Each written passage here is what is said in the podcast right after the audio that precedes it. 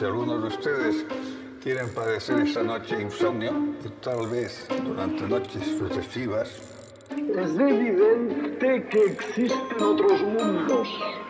Que no venimos aquí a echar las cartas, ni somos brujos. Discovery's four computers now have primary control of critical vehicle functions. que si la causa no está aquí, tiene que estar en otro lado. Alguien en su casa con una tecla tiene el universo entero. Porque yo he venido aquí a hablar de mi libro. Somos pasajeros de una bolita azul hacia algún lugar. No sabemos bien dónde vamos. Ten en cuenta que en algún momento la conversación se relaja, se vuelve a subir, tal, no sé qué. Sí. ¿Estás grabando ya? Sí. Ay, es que, se- mira, no he entendido por tu cara. Digo, esa cara de bicho malo, es que seguro que me está grabando ya. Y estaba diciendo lo de la voz, porque, claro, yo tengo muchos pulmones, Es todo el que, mundo lo no sabe. sé, lo notaréis en algunos capítulos en plan de que esto, pues espera, voy a mover esto, vale, un poco detrás de las escenas, chicos. Eh, Jessica tiene la voz súper, súper, súper potente, pero muchísimo. Y yo no Sí. lo tengo, en plan, esto va por, eso es la gente, en plan, pues Es eso, así. Es, es así, en plan, tu voz es como es y ya está. Y como estamos utilizando el mismo micrófono, pero es uno bidireccional, o sea que nos capta las dos de la misma manera, tengo que estar como cinco minutos antes como ecualizándolo un poco, porque yo también luego lo utilizo para otras cosas y lo cambio. Y, y, pues eso, a veces me cuesta, aquí tengo que decirle a Jessica que me hable con entusiasmo porque se le olvida que, o sea, habla más alto a veces cuando estamos grabando que cuando hacemos la prueba. Claro, pero porque cuando hacemos la prueba estoy como que todavía no me he puesto en el modo... Uh, ¿Sabes? Es que me encanta porque es que tengo la Audacity aquí delante abierto y es que se nota cuando está hablando Jessica y se nota cuando estoy hablando yo. Y vosotros en casa lo notaréis un montón seguro también. Pero bueno, eso, que yo soy Kira Yo soy Jessica, y somos dos amigas un podcast y tenemos muchísimas dudas. tantas como que hoy tenemos una nueva duda porque podríamos ser también Sí. Shaggy y Scooby-Doo. Me gusta, yo soy Shaggy. Yo soy Scooby-Doo. Vale, aclarado, ya está. ya está. ¿Qué misterio No, vamos a resolver hoy? Ninguno más, ya está, ya está todo, todo aclarado. ¿Qué tal la semana, Chocho? Muy bien, la verdad, esta semana ha sido intensita, pero guay. He patinado mucho, fui a un escape room ayer con mi novio y con sus amigos.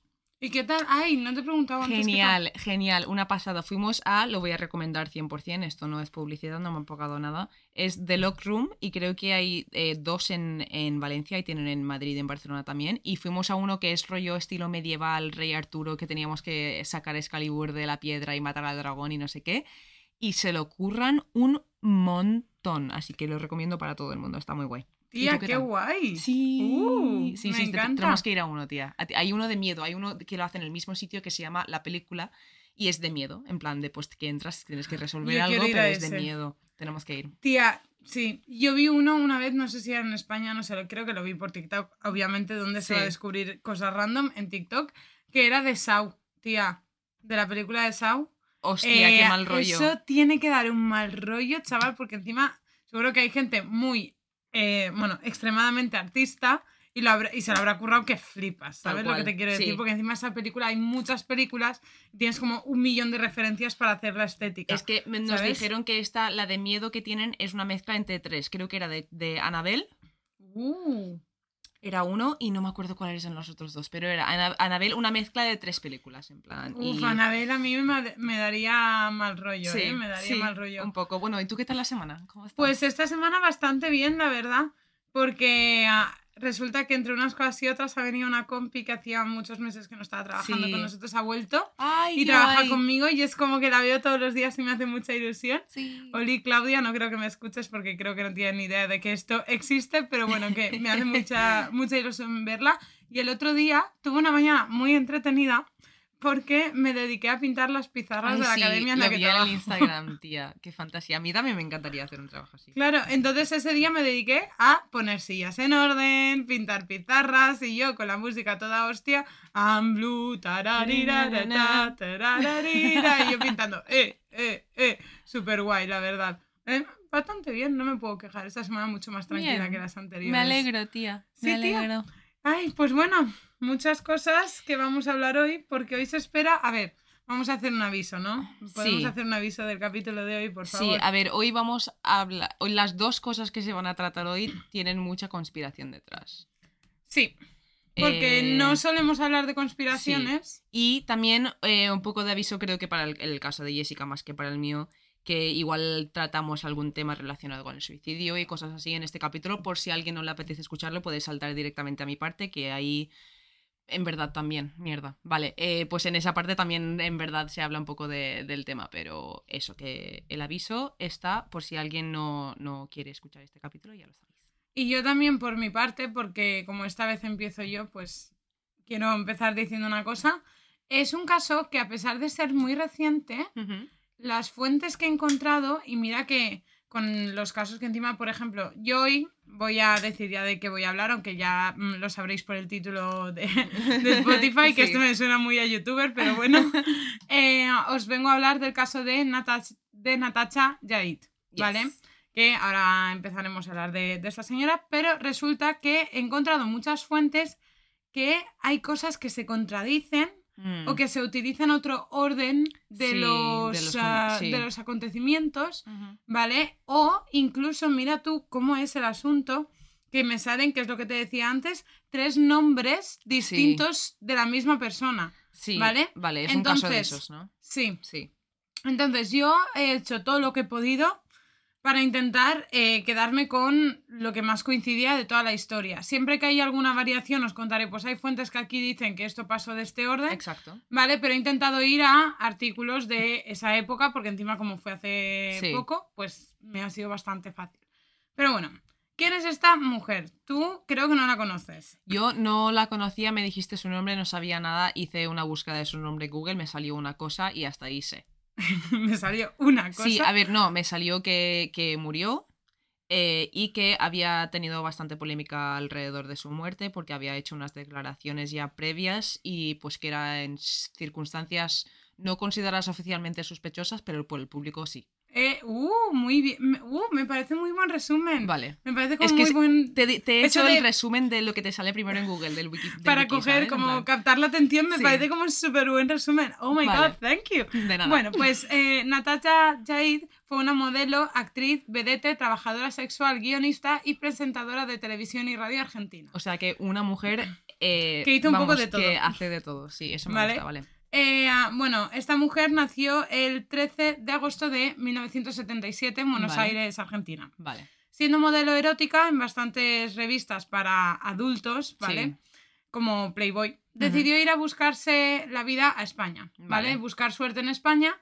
Y como ella ha dicho en varias ocasiones, con solo 10 dólares en el bolsillo. Vale. ¿Vale? Es que esto, todo el mundo que lo he visto ha remarcado esta frase Es que es, 80.000 es la, típica frase que le da un poco de vidilla a la historia de se fue sin nada, no sé qué, no sé, en plan que de película, vamos, que seguramente también es verdad que hay gente que lo hace, ¿sabes? Equiricua. Pues bueno, una vez en España, y, eh, lo que hizo fue presentarse al programa de Gran Hermano en Vale. 2004.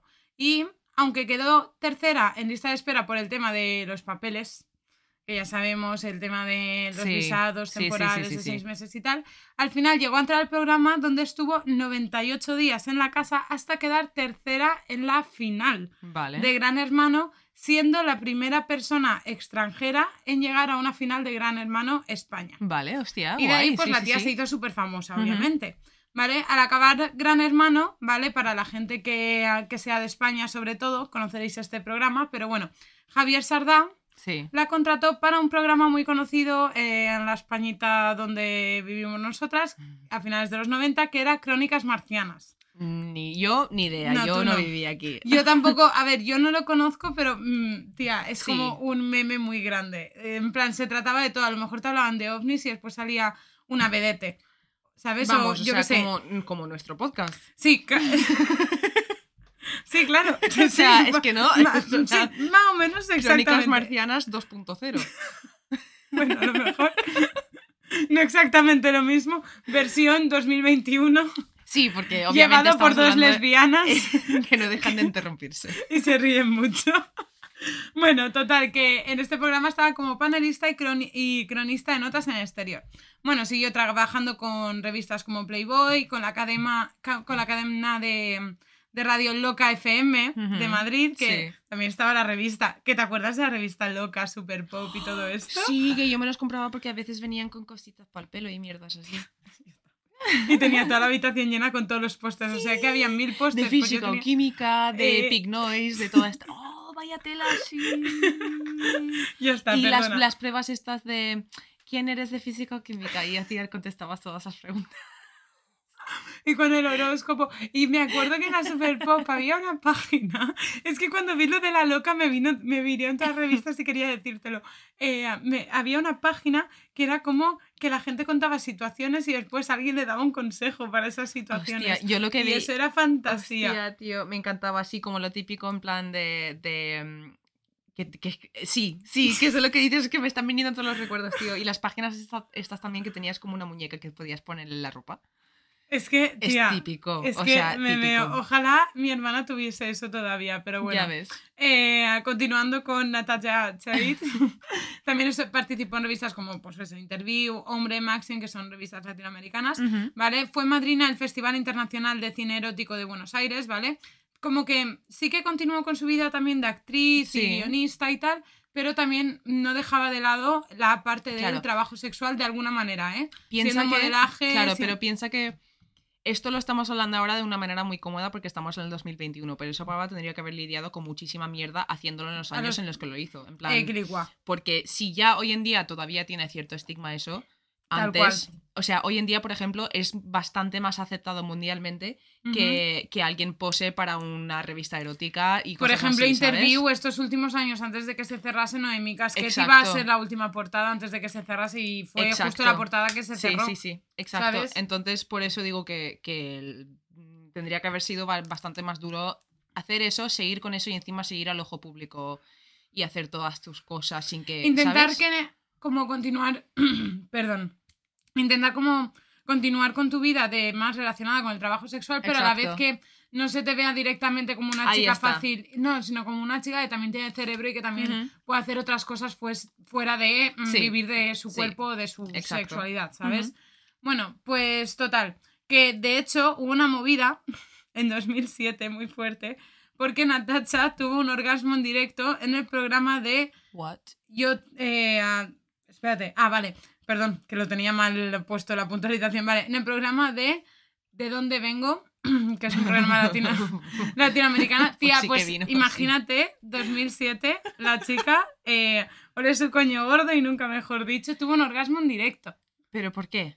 Porque era una, una eh, era como una pequeña actuación de teatro Sí, y se le fue. En plan, que se, se metió que- mucho en el papel, ¿no? sí, Vale. hasta donde yo tengo entendido sí, Ah, ¿vale? por amor al arte, chicos. Y de hecho, durante esta época de, de no parar, Natacha conoció al actor Adrián Jospe, con el que tuvo un hijo que se llamaba Valentino, ¿vale? Ah. Aquí es un poco como para saber quién es esta mujer. Sí. Ahora entramos en las acusaciones y declaraciones Sí. polémicas que esta señora hizo a lo largo de su vida. Sí. Vale, aquí hay muchas cosas, muchas cosas. No solo es lo que se conoce, o sea, obviamente supongo que en Latinoamérica se conocerá mucho mejor esta historia, pero de cómo se conoce a ojos de España es como que tienen la información fraccionada, Vale. ¿sabes? Y no la han puesto toda junta para entender qué magnitud o Sí. hasta qué punto llegan las acusaciones de esta señora, ¿vale? Vale. sean verdad o sea mentira, da igual, son muy tochas. Resulta que en 2011 Natasha saltó a los titulares cuando declaró que fue pagada por Mauricio Macri para mantener relaciones sexuales. Y tú dirás, ¿quién es este señor? Pues este señor era el presidente de Argentina. Vale, eh, porque yo estaba a punto de decir, a ver, porque si ella ya es trabajadora sexual, porque es noticia que alguien la haya pagado por follar? Si eso, es, ¿sabes? En plan, pero vale. Mm, justamente el Resulta- presidente que seguramente que estaba casado. Se tal. había casado hacía un año y estaba esperando ¿Hacía un a su año? primer Tío. hijo. A ver, él ya tenía hijos y ella también, porque ya es un Sí. señor más adulto, ¿sabes? Sí. Y cuando se juntaron, estaban esperando a su primer hijo, ¿vale? Qué hijo de puta, tío. Aseguró que el pago fue de 15 mil dólares. Sí. Pero, Pero... espera, ¿y ella por qué va soltando estas cosas? En plan. por corrupción. Por el tema de corruptelas y todo Ah, esto. Vale, vale, vale. En plan, por, no por causar mierda, sino porque Exacto. ella se metió ella en política iba y por quería... este tema más de corrupción del gobierno, tal, Vale. no sé qué, Vale, vale, vale. Aseguró que el pago fue de 15 mil dólares y que tomaron cocaína, pero eh, ninguno, nunca de esto se corroboró al 100%, ¿vale? Vale. Esto ya fue como la, la primera vez que ella empezó a hablar de gente importante de Sí, política, periodismo y tal. Que aunque, Vale. aunque fuese verdad o no fuese verdad, ya estás cabreando a gente. En plan, ¿sabes lo que te quiero decir? aunque tú estás, aunque ella estuviese mintiendo para llamar atención o para causar lo que fuese, aunque fuese así, solo estoy haciendo un poco de, de la la Sí, sí, abogada sí. del diablo, aunque fuese así, no, eso no quita el motivo de esta gente de tenerle un poco de rabia, ¿sabes? Y, eh, si, y si y es no verdad, estamos hablando de es tu tío, el del barrio, Sí, es no, ah, no, sí, el sí, presidente de Argentina, del pa- de tu país, ¿sabes? De donde tú eres. Bueno, pues resulta que al año siguiente, en 2012, Natacha vuelve a ser portada cuando destapa la prostitución VIP o la prostitución de lujo que existe dentro del mundo de las actrices, mencionando nombres como Jessica Cirio y Andrea Rincón, que son dos actrices muy conocidas latinoamericanas. Vale, Digo latinoamericanas porque no tengo apuntar las nacionalidades y no la quiero cagar. vale. Entonces, sí, sí, sí, sí. Me, Mejor. me parece un buen, Sí. buena palabra genérica. Sí. Vale. En estas declaraciones surgieron nombres como el del presidente de Paraguay del momento, que era Fernando Lugo, en el que confirmaba que supuestamente había habido un pago, bueno, una preposición, preposición, perdón, preposición, yo con la gramática a estas horas un domingo, una preposición, ¿vale? La. hacia Jessica Cirio por valor de 25 mil dólares, ¿vale? Teniendo en cuenta de que este señor estaba siendo investigado porque justo unos meses antes había dejado de ser presidente Vale. y estaban siendo, eh, el señor estaba siendo investigado por eh, su paso como presidente porque no lo había hecho todo muy bien, ¿vale? Vale. Entonces ella fue como, dicen, bueno, pues esto tampoco, ¡boom! Vale, ¿Sabes? sí. Entonces, pero era más por el tema de la prostitución de lujo y cómo se Sí. aprovechaban de actrices jóvenes que querían hacerse un nombre en la industria Eh, para- en todos los sitios, sí. mm, conseguir estas cosas. Bueno, Sí. llegados a cierto punto, las cosas empiezan a enturbiarse un poquito. ¿Vale? Y resulta que Natacha decide plantarle cara al sistema, por así decirlo, y revelar lo que realmente pasa tras, tras las cámaras. Durante esta época de más activismo, su amiga Julieta Gómez murió en circunstancias un poco extrañas con la Hmm. hipótesis del suicidio en enero del 2013. Vale. Vale, aquí he omitido información, ¿vale? Porque es un caso muy fuerte, pero básicamente la chica intentó suicidarse y murió al tiempo, Sí. ¿vale? Con esa información yo creo que la gente entiende, ¿vale? Sí. Entonces salió Natacha diciendo lo siguiente. Julieta fue muy amiga mía. Durante mucho tiempo la acompañé, hicimos shows y presen- y presencias juntas. Era muy divertida y hasta bipolar. No sabía qué hacer con su carrera, pero nunca se quiso matar. Unos días antes de que se pegase eso, mm, es que me parece muy fuerte como ella lo dice, ¿vale? Sí. Y no me siento cómoda diciéndolo yo. Mm. ¿vale? Desfiló en Kika, que es como una, un evento de moda muy, muy, Sí. muy, muy conocido. Y dice, ese no es el perfil de alguien que se quiera suicidar. Yo en esto no entro, pero bueno, son declaraciones de una persona que la conoce más de cerca. Intuyo que irá con la idea de, Pero joder, si era su sueño... También quiero recalcar lo peligroso que es tener la idea en la cabeza del perfil de alguien que se quiere suicidar. Porque y de eso estar siempre triste y todo eso. sí. nunca, nunca, nunca, nunca. La gente que, o sea, viniendo de la experiencia eh, de cerca, la gente que tiene depresión no lo suele mostrar. Y de hecho, si se mira atrás en la historia, la gente más famosa que se ha suicidado suele ser la gente que más felicidad ha aportado al mundo, como Robin Williams. Eh, o sea, no. Obviamente hay casos más claros de, por ejemplo, Kurt Cobain, que, bueno, que eso también es una teoría de conspiración, Sí, pero bueno. tenía ese nombre en la cabeza y le iba a decir, pero como... Ya, queremos hablar de él algún día, pero eh, no sé. mm, yo creo que puedes llegar a conocer a alguien muy de cerca, pero siendo una persona que ha tenido a alguien de cerca que se ha suicidado, os aseguro de que es muy difícil ver los signos, ¿vale? Y la gente suele tener dos respuestas a esto. Uno, eh, autoculparse de por no haberlo visto, o dos, eh, pensar que no era un suicidio porque no lo vio. Claro. ¿Sabes lo que te quiero decir? En Sí, plan, sí, son sí, las dos respuestas normales. Ahora, como yo no conozco ni a esta chica ni conocía a la otra, no puedo meterme en eso, pero simplemente quería recalcar eso en plan de. de- para que la gente que no. No sé, la gente muy, muy- que se mete mucho en la conspiración, hay que tenerlo todo en cuenta, creo yo. Y la, Claro, la mente ver, humana es un, un enigma Ella lo bastante dice grande. por lo siguiente.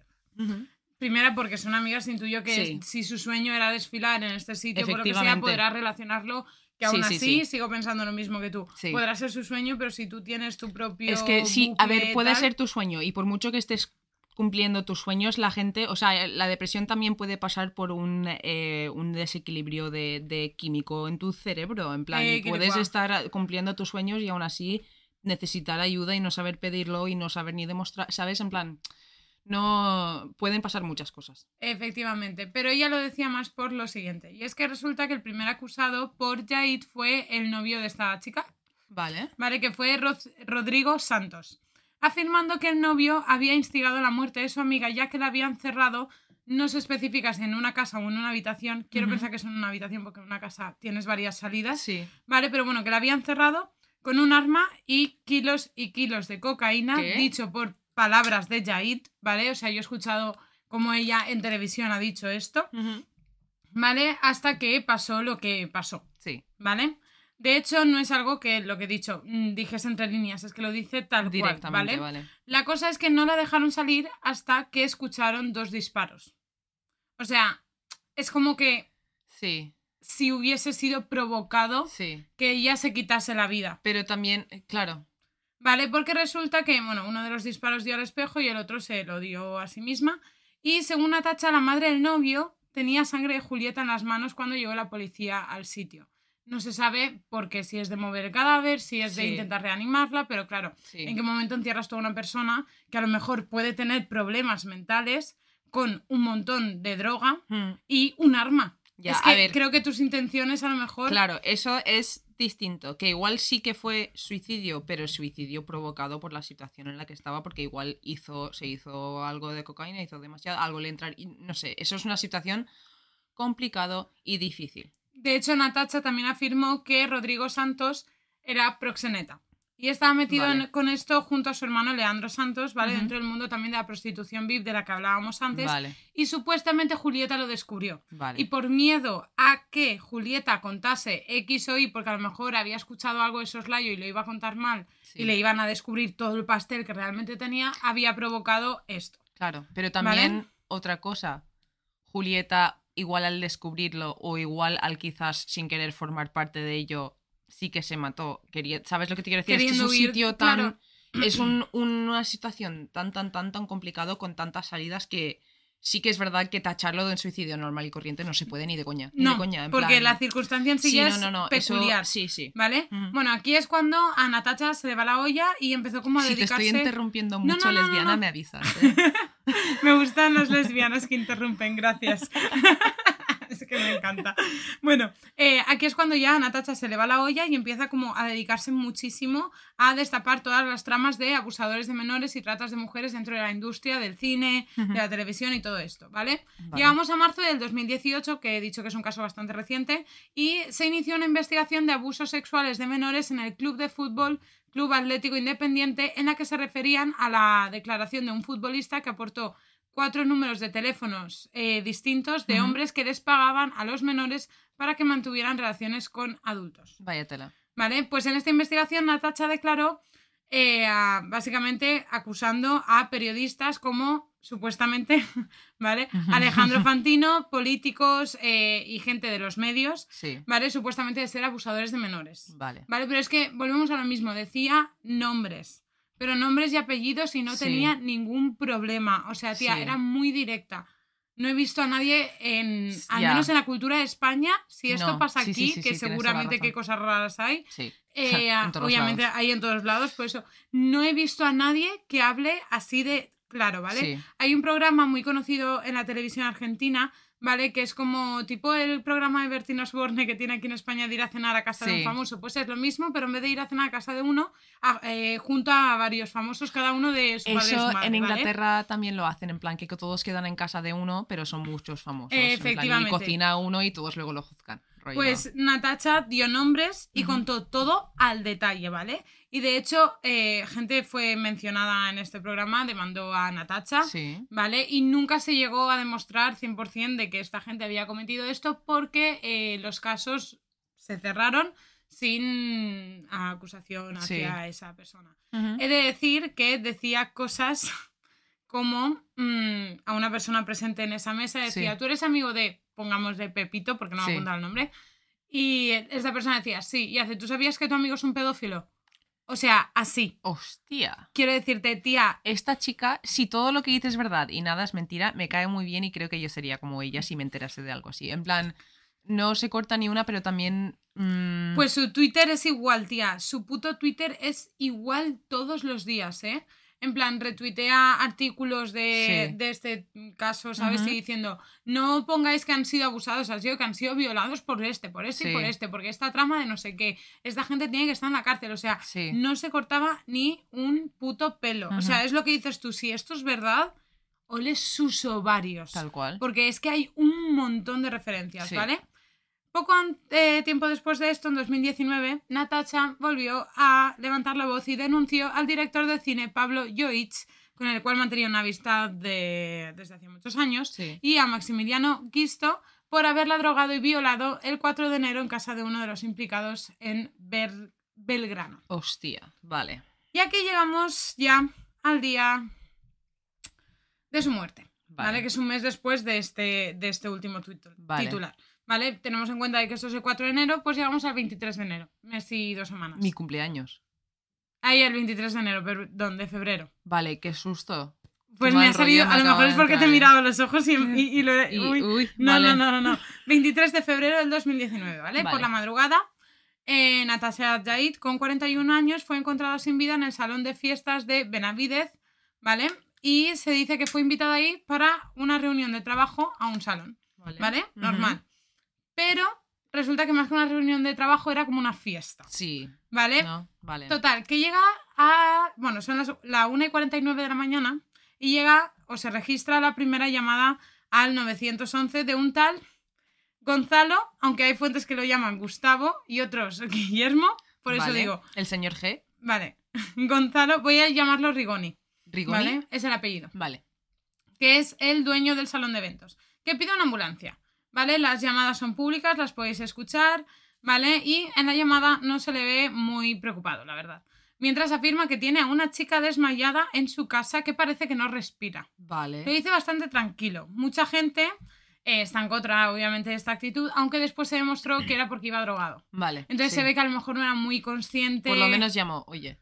Exacto, de cómo estaba. eh, no- Sí. Yo creo que no estaba mm, relacionando dos A ver, dos esas cuatro. cosas también a veces causan un poco de shock y no te lo quieres creer del todo. En plan, no hay que automáticamente, solo por cómo reacciona la gente a las cosas, todos somos un mundo y a veces hay que pararse a pensar un poco. Plan, Exacto. Bueno, en ningún momento el señor Gonzalo Gustavo Guillermo dice que está muerta, ¿vale? Mm, Vale. Sin embargo, se puede adelantar que la última vez que se la ve por las cámaras a Natasha fue entrando a una habitación a la 1 y 4 de la mañana y él llamó 45 minutos después. O sea que algo pasó en esos Vale. 45 minutos. Vale. ¿Vale? Bueno, después de unos minutos, este señor vuelve a llamar a urgencias. Vale. ¿Vale? Diciendo que, bueno, que a lo mejor la mujer sí que había tomado drogas, pero le preguntan qué había tomado. O sea que, Y vale, me estoy parece no la tenerlo muy claro. El hombre este, obviamente, no ha hecho nada. Porque No. está preocupado por la pava, pero a la vez no quiere liársela él mismo diciendo que había droga en su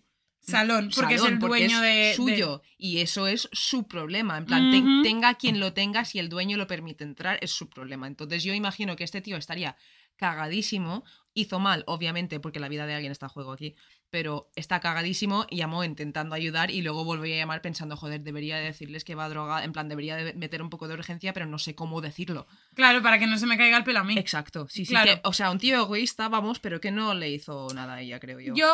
Pero que algo de culpa, obviamente, Eh, sí que tiene. Vale. Siendo Pues el pavo, eso, le preguntan qué droga había tomado y parece no tenerlo muy claro. Volvemos Ujú. a lo mismo. Este, sigue en el estado de, Sí. de subidón por la droga, pero a la vez sí que parece se le nota mucho más preocupado, Sí. ¿vale? Y además deja de referirse a ella como una chica, ¿Y le sino, llaman por su nombre? no, como Ah. mi amiga. Vale, uh, ¿Vale? vale. Dice, mi amiga parece estar en plan, no igual respira, igual es que en ese momento le em- se empezó a preocupar más por ella, ¿sabes? Y Vale. empezó a llamarla así por más cercanía. cercanía. Sí. Y además, por el tema de la preocupación, Sí, eh, sí, la droga te puede hacer.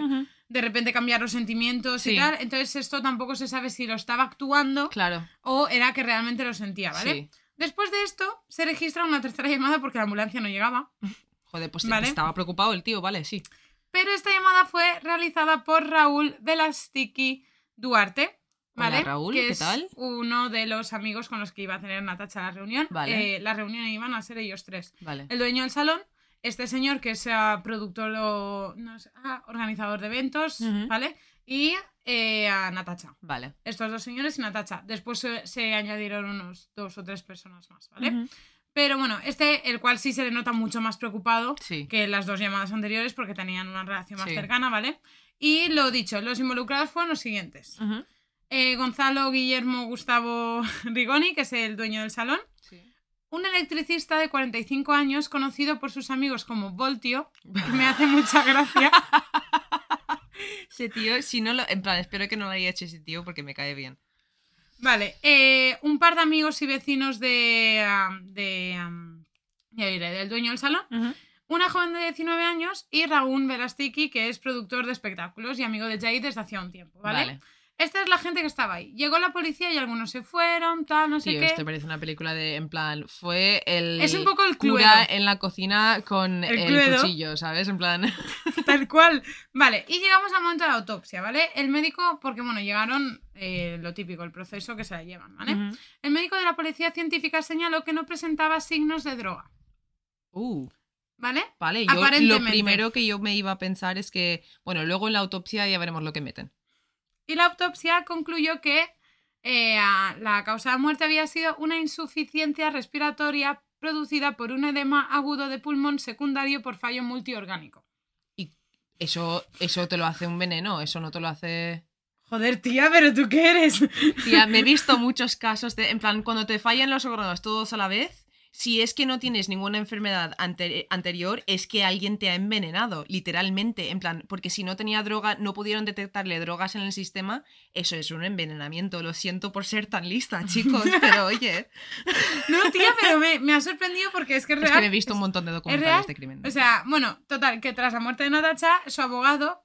Vale, solo le, le voy a llamar a partir de ahora Alejandro por su apellido, porque claro, sabemos que las palabras cambian del español de España al español latino, ¿vale? Sí. Se llama Alejandro Cipolla.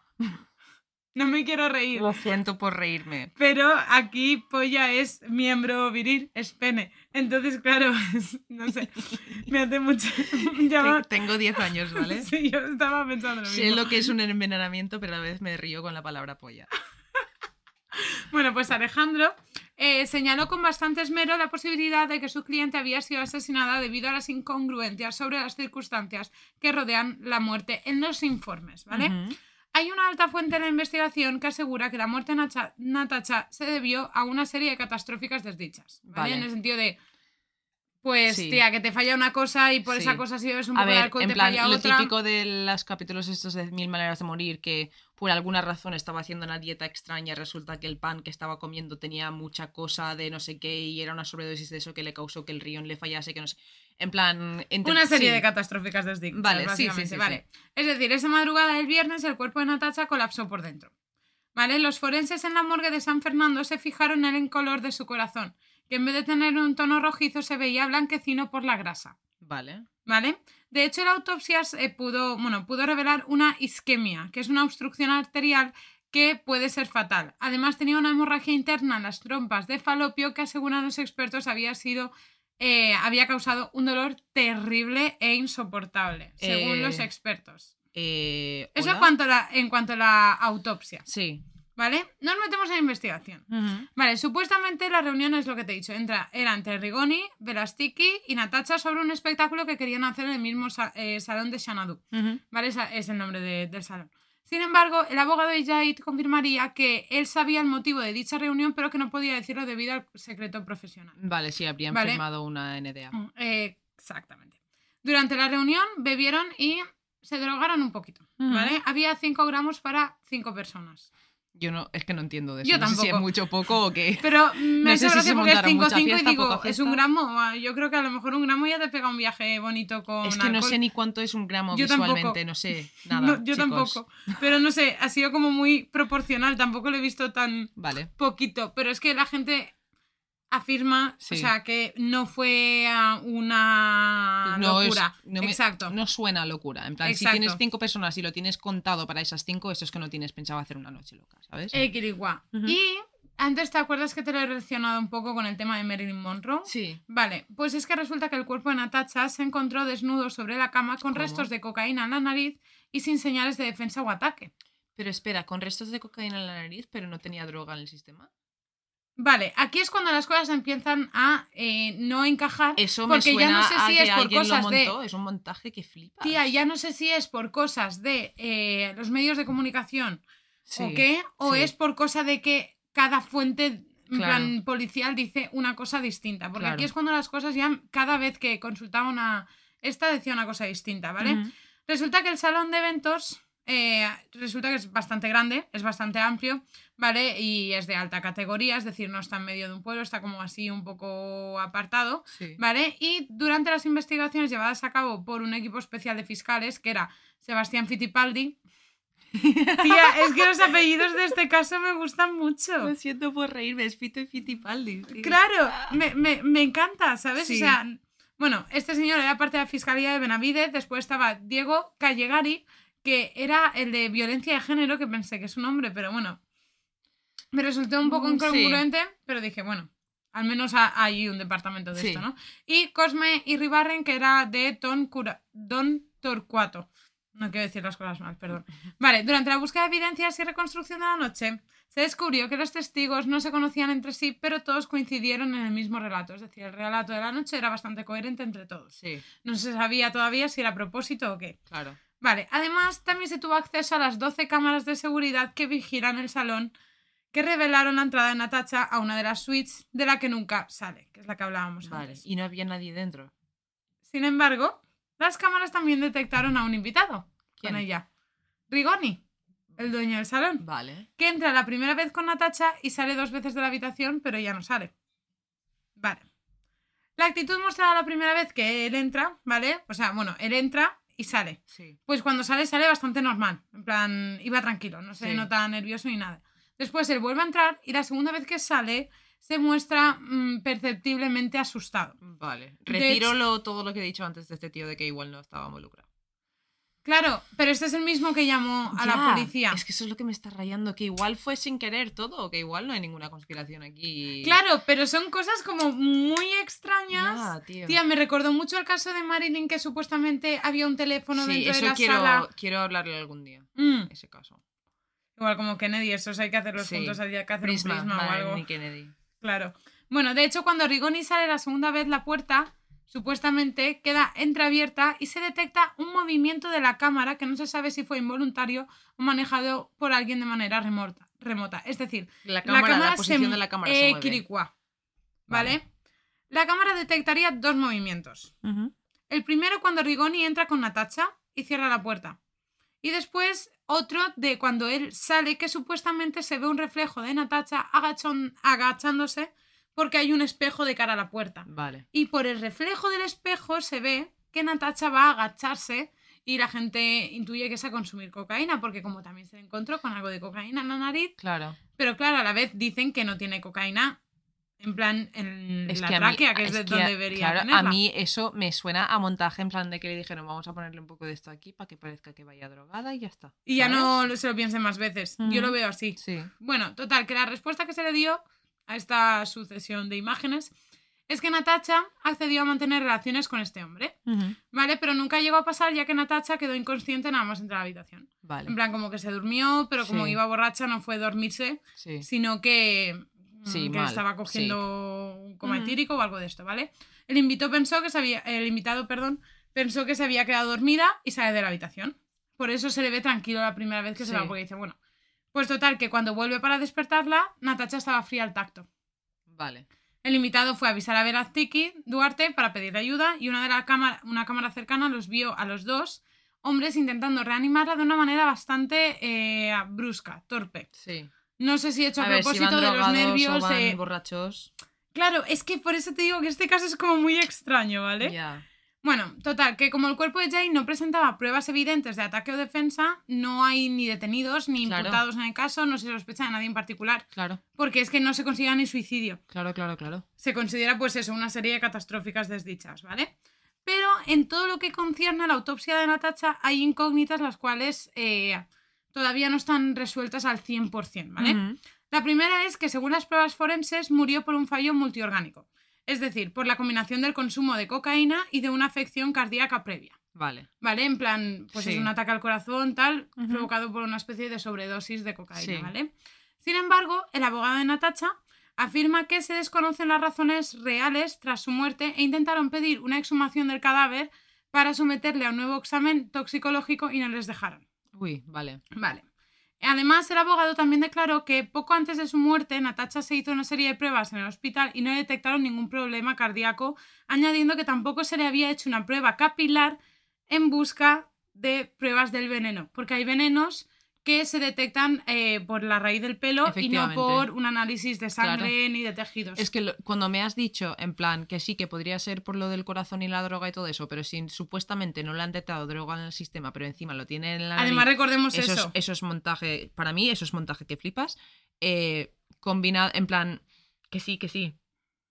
Que a mí me da, en plan, es que cuando has dicho lo de cuando fallan todos a la vez, eso suele ser veneno, suele ser algo que te hace... ¡pam! Encima hemorragias, que Encima, es algo como... que se deshacen la- Sí, los... que las- yo lo que tengo entendido, en plan, no lo sé, igual me equivoco en esto, pero lo que tengo entendido es que sobredosis de cocaína lo que te hace es te da un infarto de corazón, ¿no? Claro, es- porque se te acelera el pulso. Exacto, en plan, eso es lo que suele pasar con eso, no, no se te hemorragia todo Y el es que no hay cuerpo. pruebas de que, o sea, no hay indicios de que ella haya Sí. tomado cocaína. Aparte de lo ¿sabes? que tiene en la nariz, que eso se lo puede poner cualquier persona. Ya, pero es eso, eh, no han encontrado pruebas en su tráquea, que supuestamente si tú Mm. sí. te haces una, una raya no te Sí. va por la garganta, te va por el aparato respiratorio, Sí. ¿sabes lo que te quiero decir? Bueno, punto número dos. La, la familia asegura de que había una cantidad excesiva de policías en la escena del crimen. ¿Vale? De hecho, el abogado contó en diversos programas de televisión que cabía la sospecha de que el cuerpo había sido manipulado post-mortem Mm. y por ende la escena del crimen había estado contaminada. Sí. ¿Vale? Que esto es otra cosa a tener en cuenta. Número 3. El señor abogado también mantiene desde el principio que Natacha le había llamado dos veces desde una gasolinera dos, antes de mo- dos horas antes de morir. Vale. El motivo de la llamada fue para advertirle de que había grabado una conversación que debía denunciar, pero en ningún momento dijo quién era el protagonista de esta grabación. Vale. Vale. Número 4. Resulta que esto ya es lo, como lo más reciente de todo, que Natacha llevaba un iPad con ella, Vale, ¿y Esa el noche- iPad dónde está? bloqueado. Claro, tiene contraseña. Claro. ¿Vale? Eh, la familia defiende la posibilidad de que el motivo del asesinato Fue sea por el algo, iPad porque que tenía había el vídeo ahí la grabación. algo tenía.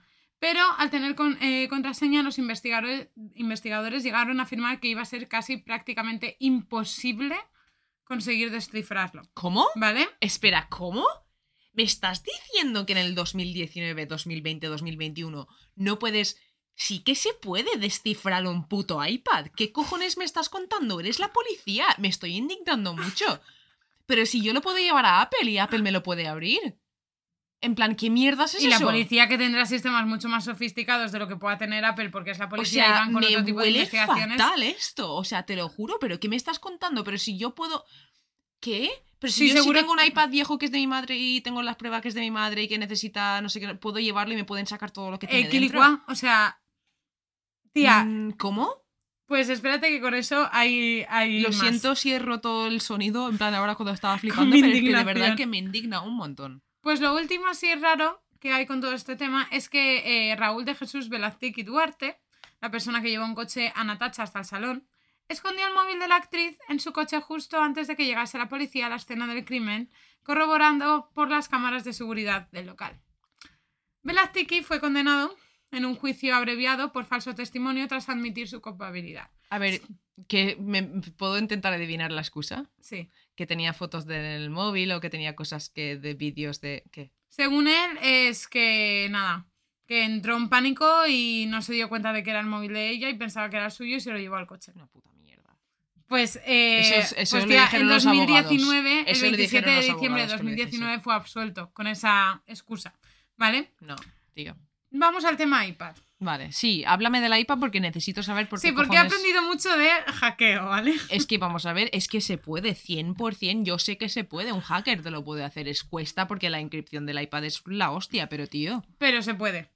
Se puede. pero si Bueno. hackearon el, el cloud hace nada y filtraron todas las fotos desnudos de los famosos, no, no pueden No. mirar un caso de posible asesinato, macho. Exacto, y más de una persona famosa. Además, una persona famosa. Un- es que es un caso de perfil tan alto que la policía tendría, en plan, Tendría la que tener La- autorización. aparte, la reacción normal de la policía cuando hay un caso así de alto, así de grande, ¿vale? La reacción normal es que el gobierno del país le ponga una presión de la hostia a la policía para poder arreglarlo porque todo es política. En plan, Tal cual. al fin y al cabo, cerrar un caso, cerrar un caso así de, este alto, estilo. de este estilo, es bueno para el gobierno del momento, para, en plan, es política Mm. pura y dura. Si no- en plan, deberían de ir al más allá para poder cerrarlo. Tal cual. Pues resulta que dentro de la investigación policial eh, registraron el salón en el que se encontró el cuerpo de Natacha y encontraron su iPad, el cual no pudieron desbloquear. Este iPad es una, obviamente, de las piezas fundamentales de la investigación, ya que sabiendo el código se podría dar, o sea, por cerrado la investigación con todo lo que encontrasen ahí. Para intentar desbloquear el iPad se utiliza un programa de la empresa Celebrity de origen israelí, ¿vale? El programa se llama UFED, UFED, Universal For- eh, Foras- eh, Forensic o algo así. Eh, es que lo he escrito mal, por eso no sé. Encryption decoder. Extraction Device. Ah, vale. ¿Vale? Que en castellano es dispositivo de extracción universal forense, básicamente, ¿vale? Este programa en Latinoamérica solo lo posee la policía de Brasil, de Colombia y de Argentina. Vale. O sea que es un programa que es bastante eh, especial, ¿vale? El programa este lo que hace es instalar una, una app, ¿vale? Que hace una especie de bypass a los programas de, bueno, a los sistemas de seguridad de Apple. Sí. Engaña al temporizador de bloqueo que tiene iOS, que es un, Sí, el sistema operativo, operativo, sí. ¿vale? Y realiza intentos cada 11 minutos, ¿vale? En el caso del iPad de Jade, como hemos dicho antes, se superaron los 52.000 intentos en menos de medio de un año, ¿vale? O sea, como que O se sea, hace que, cada o 11 sea que, la- bueno, a ver. Vale. Estoy, estoy pensando. El máximo Sí de que intentos verdad. con esta app es un millón. Sí que es verdad, ¿vale? Que si la pava, ¿vale? Si esta mujer, si Natasha, tenía en su iPad cosas muy sensitivas, en plan, cosas de información, de secreto, de gente que no puede salir hasta que ella quiere que salga y que no se lo pueden robar y si se lo roban nadie pueda entrar, posiblemente, siendo el 2019, haya utilizado algún tipo de programa de inscripción de, de, de contraseña para generarse uno que fuese muy difícil de hackear. Con un sistema, exacto, con un sistema que no Claro. fuese de iOS Hmm. como tal, ¿vale? Vale, vale, vale. Pero llega marzo del 2020 y se pudo acceder a la información parcial del dispositivo, ¿vale? Y se recopilaron 20.000 fotos y 370 vídeos, que solo era una parte del todo. Vale. De momento, hasta donde yo he encontrado, no se ha descubierto, no se ha podido sacar otra Vale. vez nada de información, ¿vale? Ujú. Dentro de estos vídeos, lo más así destacable que hay son vídeos del lugar, Sí, del salón, que sí. ella grabó de, de última instancia, ¿vale? Ujú. Y entramos ya a la parte final, que son las teorías, ¿vale? Que me voy a centrar principalmente, pues es que solo hay dos. Sí. Es la que, pues, una serie de catastróficas desdichas, pero Ujú. quiero centrarme un poco en la tema de conspiración, porque no me parece, o sea, me parece conspiración obviamente como todos los casos y Sí. tiene esa parte de un poco de crazy locura, pero me quiero basar en las evidencias que hay para yo poder decir que puede ser que esta parte tenga algo de sentido. Exacto, sí. te Al menos que tenga sentido que la gente se la plantee, ¿vale? Sí. Porque recordemos que la imagen de Jaid cobró mucha fama y relevancia pública en 2018 tras su denuncia a grandes personajes mm, públicos, famosos, políticos, periodistas, actores y tal, de ser abusadores de menores, Sí. ¿vale? En plan, de hecho, Ulises, el hermano de Natacha, llegó a confirmar en los medios de comunicación que se le encontró algo de cocaína en el estómago a Natacha, pero eso involucraría que se ha bebido. Claro, eso no. Pero tampoco se sabe 100%, porque esto lo está diciendo el hermano, pero las pruebas de la autopsia dicen que no haya. En plan, son cosas que ya fallan sí. como desde el propio sistema, Sí. que ya la información que sale de ahí no está siendo a lo mejor la más eh, clara posible. Efectivamente, sí. ¿Vale? Que hasta su propio hermano es lo que dice hace. Se, supuestamente tenía algo de cocaína en el estómago. Eso implica que se la ha bebido, es decir, que la han drogado. Claro. Porque normal la cocaína se esnifa, entonces la tendría en el sistema respiratorio, Y eso, no en el claro, digestivo. y eso alguien que se lo hace, tú piensas que le has drogado con cocaína al sistema digestivo, entonces voy a ponerle un poco en la nariz para que parezca que lo haya hecho ella, pero si tú no conoces del tema, piensas que va a ser lo mismo cuando luego lo analicen. Equilicua. Pero tampoco se sabe al 100% si esto es 100% real. Yo creo que igual... Es que no lo sé, no tengo ni puta idea. Pues total, que en medio de toda esta movida, el 3 de abril del 2018, Natasha publica el siguiente tweet. Es muy grande el consumo de trata y pedofilia en nuestros medios de comunicación y política. Lamentablemente, si muero en el intento, quiero decirles que se salvan pocos y que por las dudas dejé guardado un pendrive que no está en mi casa, está en manos de un NN, que no sé a qué se refiere, guardado para que salga a la luz. Vale. Vale. A los dos días de esto, día de cumpleaños de mi madre, 5 de abril del 2018, Ujú. volvió a aparecer un tuit aún más curioso Sí. que el anterior, ¿vale? Y pone, aviso en mayúscula, dos puntos. No me voy a suicidar, no me voy a pasar de merca, que es droga, y ahogar en una bañera. No me voy a pegar ningún tiro. Así que si eso pasa, en mayúscula pone, no, no fui. Guarden el tuit. Vale, eso a mí, claro, la, el hecho de que su, su muerte, ¿vale? No lo pudiesen y no lo pintaron como un suicidio me hace pensar que esto lo tenían pensado. En plan, porque si ella hubiese acabado muriendo así, Obviamente, eh, las consecuencias mundo- hubiese sido mucho más fuerte, ¿sabes? Pero al pintarlo como una serie de catastróficas desdichas y por encima, el veneno que no han y encima, curiosamente, en un sitio con un montón de cámaras que pudiesen grabarlo todo Y no hay ninguna cámara que directamente apunte a eso. y un- las cámaras corroboran todo lo que dicen todos, me parece muy curioso. Vale. digo eso. Pues el día 11 de abril del 2018 Ujú. publicó lo siguiente. Para el presidente del gobierno. Oh. Estimado señor presidente de Argentina, Mauricio Macri, me están por matar por salvar a niños abusados. Dejo toda la responsabilidad en sus manos. Gracias por todo y cuiden a sus hijos. Tía, es muy creepy. Es, es muy fuerte, ¿vale? Sí. Además, poco tiempo después había vuelto a aparecer en las portadas debido a la denuncia de violación, ¿vale? Sí. Y tiempo después fue detenida por resistencia a la autoridad tras ser declarada en rebeldía no presentarse ante la justicia en una causa por presuntas amenazas a Sí. gente famosa, ¿vale? Entonces, podríamos decir que Natasha Chai se había vuelto mm, una persona bastante polémica, Claro. ¿vale? Y que se metió a denunciar a famosos de Argentina de ser abusadores de menores, no ser traficantes de tabaco, ¿sabes? Abusadores de menores, que yo creo que es el peor delito que hay en esta sociedad. Ujú. sea, para- Efectivamente, no, no, sí, sí, sí. ¿Vale? De ahí se teoriza sobre la posibilidad de que ciertos estamentos, personajes o instituciones pudiesen estar molestos con ella y sus declaraciones. Claro, es lo que te digo, fuesen verdad o no. En plan, molestos estaban, molestos De estaban. hecho, ella estaba a la espera de ser citada a dos juicios que le habían denunciado a ella y Mm. que su testimonio obviamente era extremadamente importante y murió antes. Que me recuerda un poco también a Rita Barbera. sí. ¿Sabes? Que justo una noche antes o tres noches antes del juicio, uy, sí. ¿sabes? Que yo Sí. siempre he pensado que también hay un poco de conspiración ahí, ¿vale? sí. Además, Natasha confirmó en varias ocasiones la existencia de este USB, pero esto me recuerda un poco al caso Alcácer, Sí. de la película del vídeo Que Snapchat, supuestamente existe, Porque supuestamente cuando ella se muriese iba a revelarse. Sí. Y no se ha revelado. Claro, yo creo que igual eso era, igual ella sí que tenía miedo y todo esto es cierto y lo dijo para intentar darse un poco de escudo, ¿no?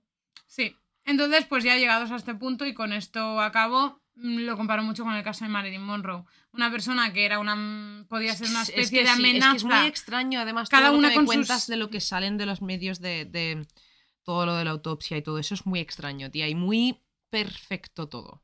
Claro, es Para que sea una serie de... em, ¿Sabes lo que te quiero decir? Muy perfecto, muy grabado, muy justificado, todo. como que tenían pruebas de todo, pero de nada. Sí. Como, ¿sabes? Por eso te digo que, mm, no sé, mm, queríais conspiraciones, pues esta me ha parecido una conspiración bastante buena, porque yo no tenía ni, o sea, conocía el caso, pero cuando me he metido más de lleno con todas las diferentes fuentes, tía, Sí. fuentes latinoamericanas, Sí. de, eh, de, de, tía, de noticiarios, tipo las mañanas de Ana Rosa, pero Sí, de sí, sí, sí, Latinoamérica, sí. que cada uno dice una cosa distinta. Es que es eso. ¿Sabes? Y es como, y, y ver cuándo se ha publicado el capítulo y ver que se ha publicado poco, o sea, en la época, Mm.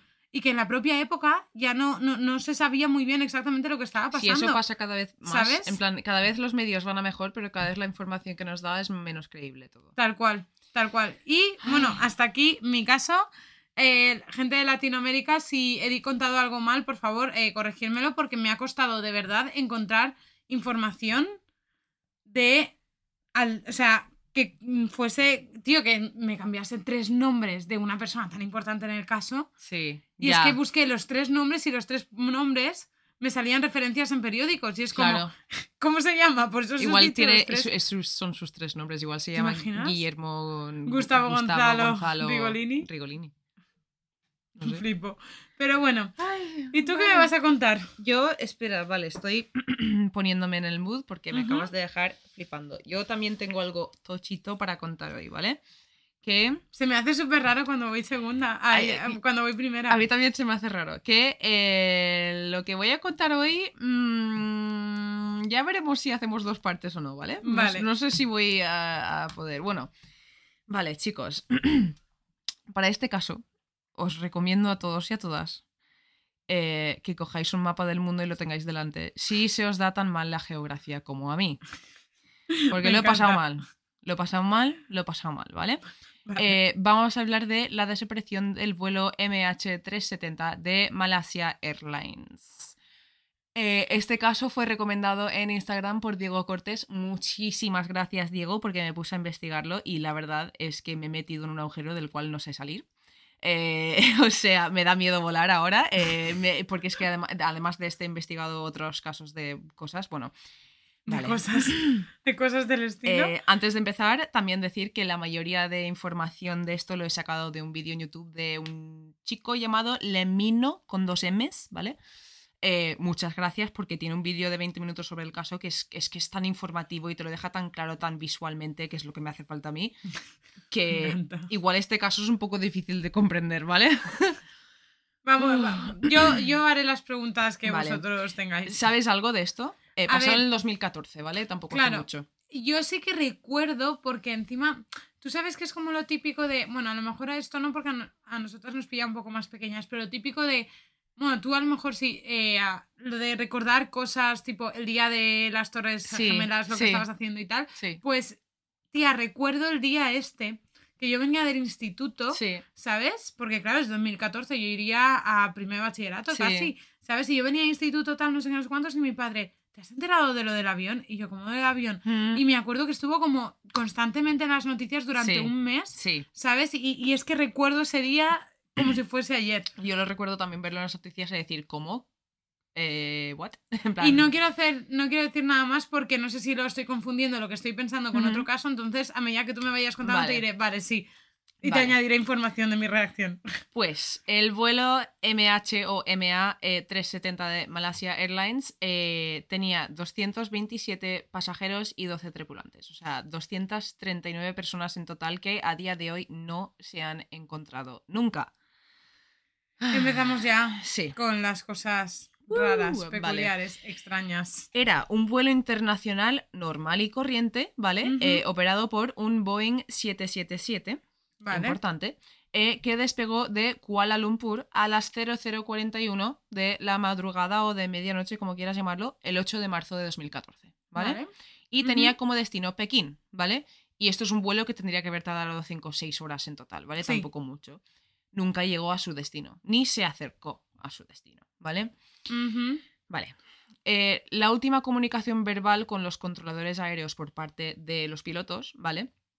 Fue unos 40 minutos después de despegar, ¿vale? Vale. A la 1 y 19 y 30 segundos, por si alguien quiere saberlo, eh, el capitán reconoció el trasbordo al centro de control aéreo Ho Chi Minh en Vietnam porque iban a empezar a entrar al espacio aéreo de Vietnam, ¿vale? Vale. En este momento el avión se encontraba encima del mar de la China, estaba a punto de entrar al espacio aéreo de Vietnam, era una noche despejada, con buena visibilidad, todo totalmente normal, ¿vale? Sí.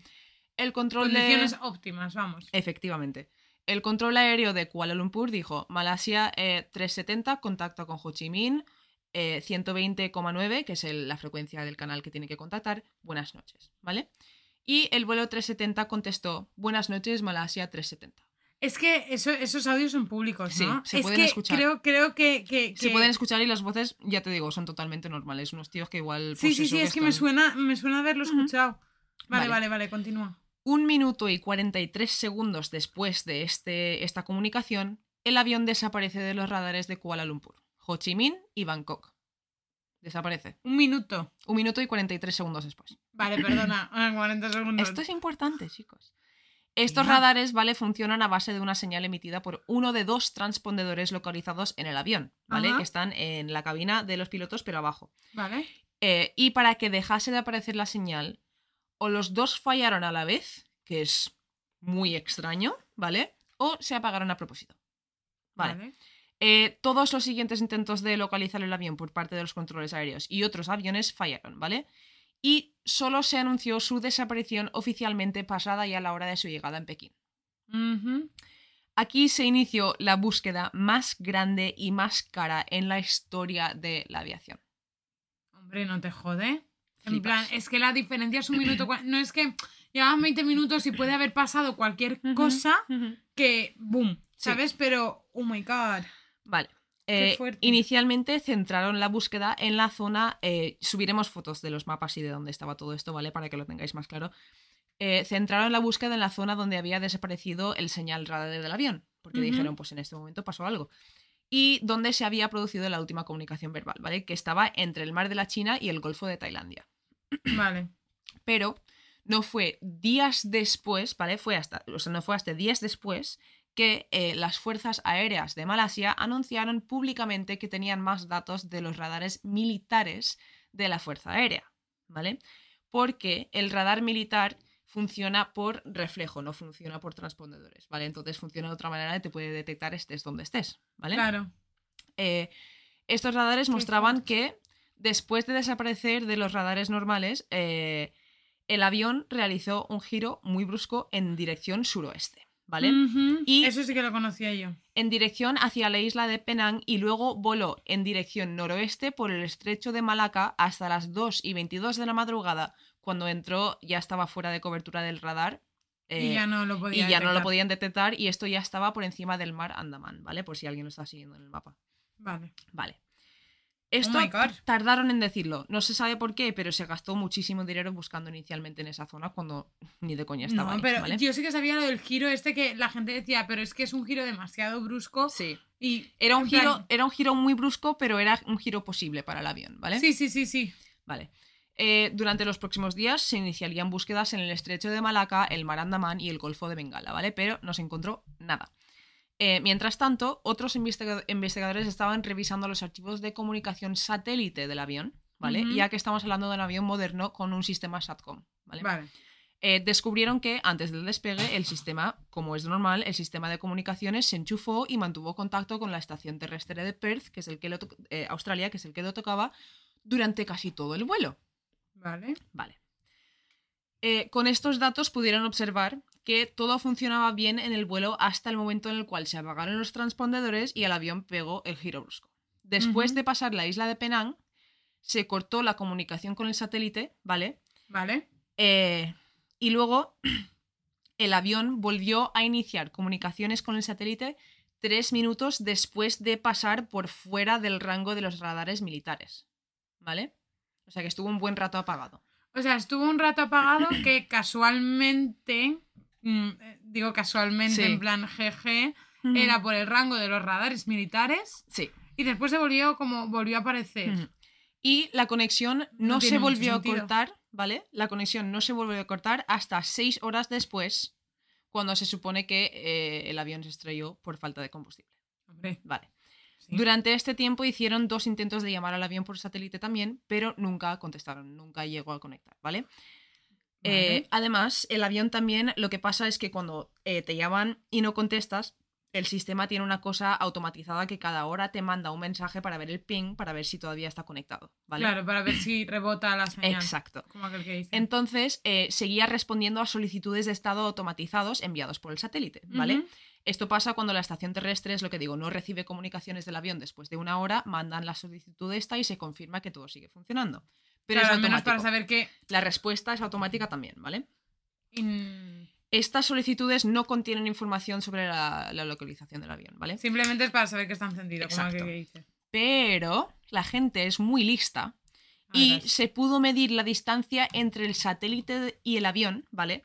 Basándose en el tiempo que tardaban los mensajes en enviarse y en recibirse. Ah, amigo. Oye, pues ni tan mal, ¿eh? La Vale. gente es inteligente. Y esto me llevo desde que he empezado con ansiedad por intentar explicar esto porque no sé cómo explicarlo, ¿vale? Vale.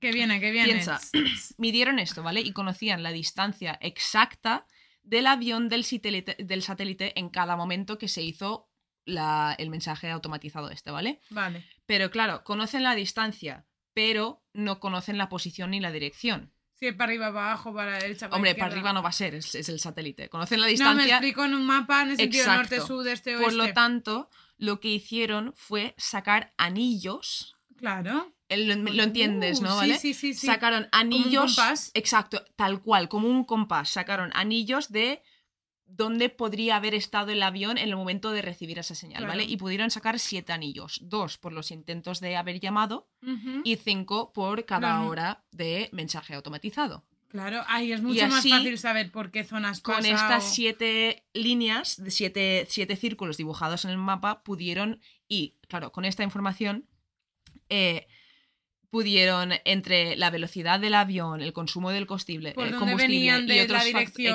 y exacto, todo eso. podían más o menos estimar eh, que la última comunicación con el satélite ocurrió en un estrecho en concreto al sur del Océano Índico, ¿vale? En plan, marcaron un sitio que ahí estaba el- cuando fue la última conexión y se sabía, ¿vale? Uy. Kira se acaba de arromangar los machos y eso implica movida. Vale, empezaron las búsquedas en esa zona, ¿vale? Vale. Eh, aunque caía en parte eh, de territorio australiano, por lo que el gobierno australiano en este momento toma control de la búsqueda. Vale. Eh, utilizando los datos de las corrientes de mar y todo eso, pudieron localizar zonas a lo largo del estrecho donde habría más posibilidad de encontrar algo, pero era una zona tan, tan, tan remota del océano que tardaron seis días en llegar hasta ahí. Hombre, normal, es que estamos hablando que el océano no es un charco, Claro. ¿sabes lo que te quiero decir? Eh, una tripulación de naves y, aerona- eh, y aeronaves, ¿vale? Realizaron una búsqueda de más de 4,5 millones de kilómetros cuadrados de mar, pero no encontraron absolutamente nada y a estas alturas llevaban un total de 20 días buscando. Todavía les Es que quedaba... ¿Cómo se busca a tanta distancia de, costa, de Mm. tierra? ¿Vale? Es que una cogen locura. una red tipo de pescar. Es en una plan, locura. Es que y encima con lo que pesa el avión 20 días ya se ha Tal cual, hundido. tía, tal cual, tal cual. o No, sea, no, me parece como una Vas a seguir flipando. locura. Vale. Eh, todavía les quedaba un poco de esperanza de poder utilizar las grabaciones de los hidrófonos, que son equipos de grabación que están debajo del agua para investigadores, para escuchar sonidos de la tierra y del agua y peces y cosas así, ¿vale? Para poder localizar más de cerca la zona del impacto con el agua, ¿vale? Vale. Ya que podría aparecer en las grabaciones el momento que el avión chocase con el agua. Encontraron en dos sitios una grabación, así que podría ser, pero luego lo, pudieron, lo descartaron como otra cosa y al final no encontraron nada por ahí. Vale. Vale. Luego, el avión también iba equipado con dos balizas de localización sumergibles, que tenían una vida de 40 días. Tengo ¿Vale? una pregunta. ¿Alguna de estas dos cajas que has mencionado, la de ahora y las otras dos que iban juntas, que no sé, era muy raro que se apagasen juntas y tal? Mm. ¿Alguna de estas es las, las famosas cajas No, negras? la de un caja, no, no, no, no, no. Vale. No, La era- caja negra es era la por si la caja no. negra era el nombre común y No, se no, no. conocía con otro No, nombre la, técnico. no, la caja negra es la caja negra. La caja negra lo que Vale, contiene vale. es toda la información de vuelo. En plan, Ah, vale, si se encuentra la caja negra, se sabe qué pasó. Vale. ¿Vale? No, se no, vale, era por si acaso la caja negra era el Hmm. nombre como más común No, no, y no. uno de estos nombres que me habías mencionado era el nombre No, técnico. la de caja esa- negra no vale. es ningún tipo de localizador ni nada Vale, de eso, vale, solo para la información. Eh, vale, ¿Ves? Yo pregunto las preguntas de, de persona que no tiene ni puta idea del avión. yo he aprendido Jorge, mucho de ven aviones, aquí, tal cual. Aparécete como fantasma. Vale, eh, el avión iba, eh, iba equipado con dos balizas de localización sumergibles que tenían una batería, una vida de 40 días, ¿vale? Vale. Eh, antes de cumplir los 40 días, a principios de abril, ¿vale? Se encontraron señales que se parecían mucho, no eran iguales, que se Uh. parecían mucho a las que emitían las balizas justo en el estrecho que habían marcado, ¿vale? A unos Vale. 3.000 metros debajo del mar, pero estuvieron semanas buscando en esa zona y no encontraron nada. Vale, Y entonces, ¿de dónde sale esa...? no se sabe. Vale, perfecto. Me parece, me parece bien de que no, pero porque no estoy entendiendo nada, pero vale. Vale. Casi 16 meses después, Vale. a finales de julio del año 2015, Ujú. al lado opuesto del Océano Índico, por fin descubrieron algo.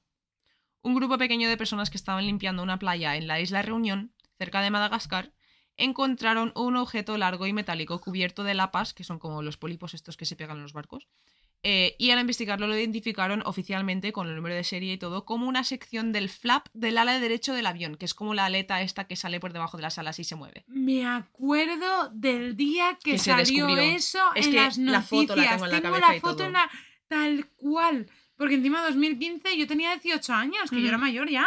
Uy, Sí, sí, sí. ya tenía 18 y eso fue hace muchos años. Madre de Dios, qué, qué, qué lapsus de vieja me acaba de dar. Pero, tía, sí, sí, sí, sí, sí. Tienes la imagen como yo, en plan Sí. de volver a salir en las noticias y otra vez el boom, Sí. un mes y medio más ahí Sí. de todo. En plan de movían una piedra y encontraban Claro, un tornillo. "Se ha es lo que dices tú. tornillo". El boom. Hubo otro boom. boom. Boom, pero boom, ¿vale? Eh, la isla Reunión está a 4.000 kilómetros al oeste de la zona de, la búsqueda, de búsqueda que habían tenido última, ¿vale? Y había pasado ya más de un año desde la des- desaparición del avión, pero aún así eh, hicieron simulaciones de la dispersión de los posibles escombros en ese tiempo por el agua y concordaba, era factible, ¿vale? Vale. Eh, ahora ya tenían pruebas oficiales y tangibles de que el avión se había estrellado en algún lugar del Océano Índico. Claro, porque encima es un océano que las corrientes marítimas, eh, marimas, em, joder, marinas, perdón, Sí. son más fuertes, entonces es, Sí. es más, la capacidad de que se esparzan los trozos es mucho más factible. Efectivamente. Vale, pues eh, el descubrimiento de este flap provocaría obviamente una oleada de búsquedas más a lo largo de las playas del sureste de África, ¿vale? En general. Vale. Y se encontraron más de 30 objetos de interés adicionales, ¿vale? De interés. Sí, son de interés ¿por qué? Porque, vale, 18 de estos objetos se identificaron como seguramente, probablemente o posiblemente pertenecientes al avión, ¿vale? Vale. Eh, Me tres, gustan estas categorías. tres de estos objetos fueron confirmados como 100% parte del avión, Vale. ¿vale? Y 11 no se pudieron identificar nunca, ¿vale? Vale, que podía ser de otro avión de años Exacto, atrás. Exacto. tal, o de Era la misma por- época. exacto, había pasado tanto tiempo y con el tiempo, en plan, el tiempo de tiempo y tiempo de la lluvia, pues todo se. Claro. Vale. Hmm. Vale. Eh, también eh, utilizaron las imágenes satélite del océano de sus días para poder localizar lo que parecía ser, ¿vale? En marzo del 2014, Ujú. grandes números de escombros flotando en la superficie y justo por debajo del mar, ¿vale? Vale. Pero nunca jamás pudieron identificar nada con las imágenes ni tampoco encontraron nada ahí cuando lo buscaron, ¿vale? Vale.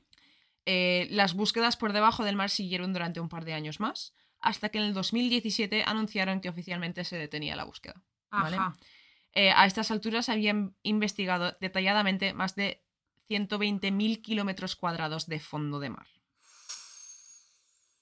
Dios, es que no me hago, no me hago. ¿Cuántos elefantes caben ahí? Iba a decir, no me hago la idea de lo grande que tiene que ser eso. ¿Cuántos Vale. elefantes, por favor? Que alguien nos lo lo diga. diga. Chispa. vale. Eh, el problema con esto, obviamente, es que si no se encuentran los restos del avión y lo que has dicho tú, su caja negra, probablemente nunca podamos saber por qué se estrelló, ¿vale? Solo se pueden formar teorías. Y hay un cojón. y vengo a contarte. ¿Hay de, de- ¿Hay de aliens? No. Ay, qué No, raro. Esto es uno de los casos extraños que no he tenido de alguien. Sí, ¿no? Seguro que no me lo, no me lo he No encontrado. te y lo has encontrado y sí que hay. Vale. Una de las teorías es un posible incendio a bordo. ¿Vale? Vale. Eh, el avión llevaba encima 221 kilos de baterías de litio dentro de un lote de 2.453 kilos que también contenía cargadores de walkie-talkie y demás accesorios. ¿vale? Vale. Eh, las baterías de litio son altamente inflamables y esto lleva a la teoría de que se produjese un incendio en el avión, ya que esto mismo ocurrió con el vuelo UPS-6 en el 2010 que se estrelló en Dubái. ¿Vale? Sí, porque Entonces, una teoría. también, así como comentario, eh, siempre se dice, y de hecho la gente que es piloto y todo, en plan, siempre dice que de los medios de seguridad, mm, ay, de los medios de seguridad, de medio de transporte más seguros que existen son los aviones y realmente... Sí. No, no, de- estadísticamente hablando también, en plan, es que lo son. Hay más accidentes de coche que de avión Recuerdo que en uno, que en uno de los y- primeros episodios de La Ley de Murphy y toda su historia, yo te Sí. dije como cosas random Sí. que de la vida y te dije el día más ah, en plan más transcurrido de, de vuelos Sí, de aviones que eran como no sé cuántos millones de vuelos Sí. en plan desde Es una, una parte sabes y que se conocen estos que sí que habrán algunos otros un poco menos conocidos y tal pero que tampoco es como los Mm. accidentes de Oh, los no, hay muchos. Vengo a contártelos. Ay, madre Tengo un ejemplo por cada Uy. teoría.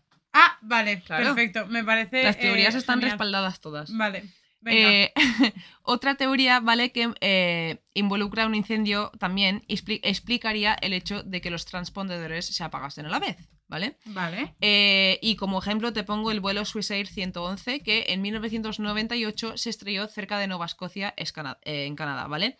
Por un incendio que ocurrió en el cableado eléctrico encima de la cabina de los pilotos, ¿vale? Este incendio se cargó a los dos transpondedores del avión a la vez, además de joder con otros sistemas de aviación bastante importantes, incluyendo el SATCOM. Y- oh my god Vale, vale qué año me habías dicho que era este este ejemplo de no- 1998. Vale, que sea, a una mala se podría justificar de bueno. A ver, de 98. 1998 a 2014 no, no te piensas que hayan hecho ¿No? muchísimos, muchísimos cambios de lo que es la estructura dentro de un avión. Ah, ¿eh? vale. En plan, no piensa, piensa que si aviones, la piensa que si los aviones llevan funcionando bien tanto tiempo es porque se perfeccionó bastante en su momento. En plan, que obviamente hay mejoras, ¿sabes? Eso Pero- también es lo que dicen todo el mundo, que cada vez que hay algún problema de Sí. con un avión, sea por lo que sea, sea por, por cosa personal de un piloto que Sí. tal, o sea por algo técnico, Mm. siempre es cuando se hace el avance de la tecnología en cuanto a Sí. aviones, para mejorar que eso no pase. Tal cual. Eh, vale, pues eh, esto también, si esto hubiese pasado, ¿vale? También explicaría por qué dieron la vuelta hacia Malasia otra vez nada más perder los transpondedores. Porque Vale. eso te pasa tienes, y dices, vale, no podemos comunicarnos con nadie, vamos a dar la vuelta, ¿vale? Eh, tal vez intentando encontrar un sitio para aterrizar, ¿vale? Vale. sí. Pero no A hicieron esto. No hicieron esto. Esto no lo hicieron, ¿vale? El avión seguiría volando durante seis horas más. Algunas personas teorizan que los pilotos del avión se quedaron inconscientes por una pérdida muy rápida o muy lenta de presión dentro de la cabina de los pilotos. Como lo que pasó con el vuelo Helios Airways 522 que se estrelló en Grecia en 2005 después de un fallo de presión en la cabina de los pilotos. Los dos se quedaron inconscientes en segundos, ¿vale? Y el avión siguió volando en autopiloto durante dos horas hasta que se quedó sin combustible. Tía, que es lo típico de, en caso de despresurización de la cabina, por favor, cójase la mascarilla y póngasela. Eso es lo que te iba a decir. Es- si esto fue lo que pasó, hay ciertos protocolos a seguir por parte de los pilotos. En primer lugar, si hay cualquier problema de presión, en cualquier momento hay un sistema que toda la gente que hemos volado lo hemos visto, o incluso en películas, automatizado que suelta mascarillas de oxígeno del techo, ¿vale? Y estas mascarillas están diseñadas, no, no te pueden. No te dan mucho ox- oxígeno, pero están diseñadas para que tengan los pilotos suficientemente tiempo como para, para bajar la altitud. de- No, no necesariamente aterrizar, sino bajar la altitud simplemente para que la presión baje y se pueda respirar normalmente, ¿vale? Ah, vale, sí. Bueno, Porque suele ser por ese tipo de problemas. en lo que ellos ya pueden respirar y buscar una Efectivamente. de emergencia. Efectivamente. Eh, vale. Venga. Además, Dios mío. la información proporcionada por el radar militar incluía información sobre la altitud del avión en todo momento. Pero es cuestionable, ¿vale? Vale. En primer lugar, un Boeing 777 es incapaz de hacer las maniobras requeridas para registrar los cambios de altitud que registraron los radares. Hubo un momento, ¿vale? En el cual el avión superó su altitud máxima para siquiera poder funcionar, ¿vale? Lo superó por 4.500 metros, ¿vale? Eso es una barbaridad. Y luego bajó, esto según los radares, ¿vale? Luego, según los radares, bajó 16.000 metros en picado vertical en menos de un minuto para luego recuperarse como si nada y volver a una altitud normal, ¿vale? Todos los intentos de simular esto en simuladores de vuelo fallaron. Es literalmente imposible, por lo que todos los expertos y con- eh, los expertos y los investigadores consideran que las pruebas no son fiables y que los registros obtenidos de altitud por parte de los radares militares eran incorrectos y la opinión general es que hubo algún tipo de fallo muy grande en el sistema de los radares o del avión o algo de eso. No tiene ¿Y sentido. de los propios pilotos? No pueden haber hecho esa maniobra. Tía, es, el avión se hubiese destrozado. En plan, es Es que lo literalmente. pienso. 16, físicamente. Claro, 16.000 pies, has dicho, ¿no? Sí. De, de, y encima de Aparte, picado, no, yo es creo lo que te da la digo, misma en el momento- humana, En el el mismo momento. impacto, el ser humano no... No es que es el ser humano, tía. En el momento que el avión supere su máxima altura, ah, se congela, eh, se destroza. En plan, es que es literalmente, físicamente, ya no te estoy diciendo improbable o casi No. imposible.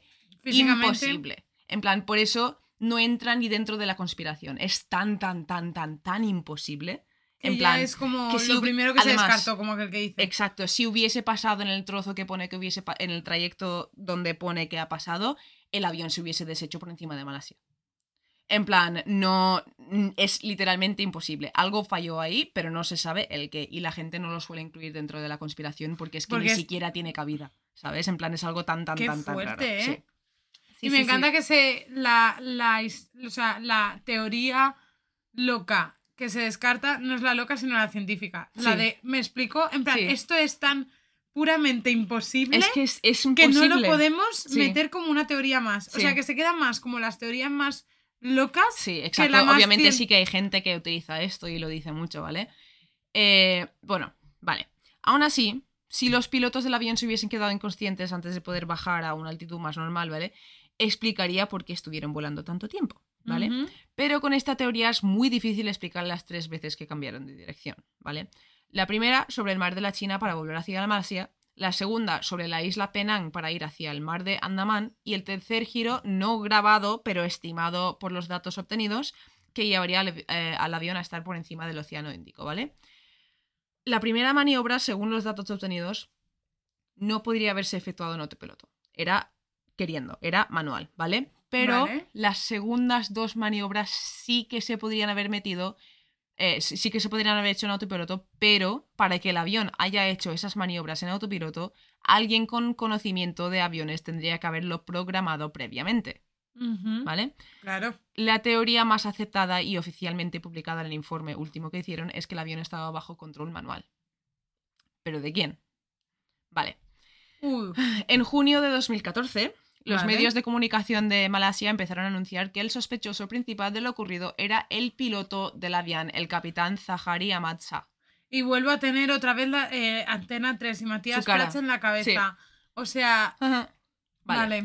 Este hombre era de. Penang, eh, tenía 20 eh, 53 años y había hecho un total de 18.356 horas de vuelo. Un piloto con un cojón de experiencia, ¿vale? Sí, que no era. Eh, sí, no era cualquiera, coño. Exacto. En estos artículos indicaban que habían encontrado un simulador de vuelos en su casa, ¿vale? Algo que no es necesario que un piloto lo tenga, pero tampoco me parece lo más extraño del mundo. Le gusta volar al hombre, se nota.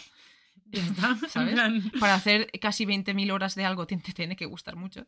Eh, o, Te lo dice bueno, la o que a eso, lo mejor se ha hecho muy bien. o la que dice la que, la que a lo mejor se ha hecho 20.000 horas del Zelda, pero Efectivamente. te tiene que gustar mucho. Efectivamente. No, pero mil, entre todos los juegos, mil me he hecho, ¿eh?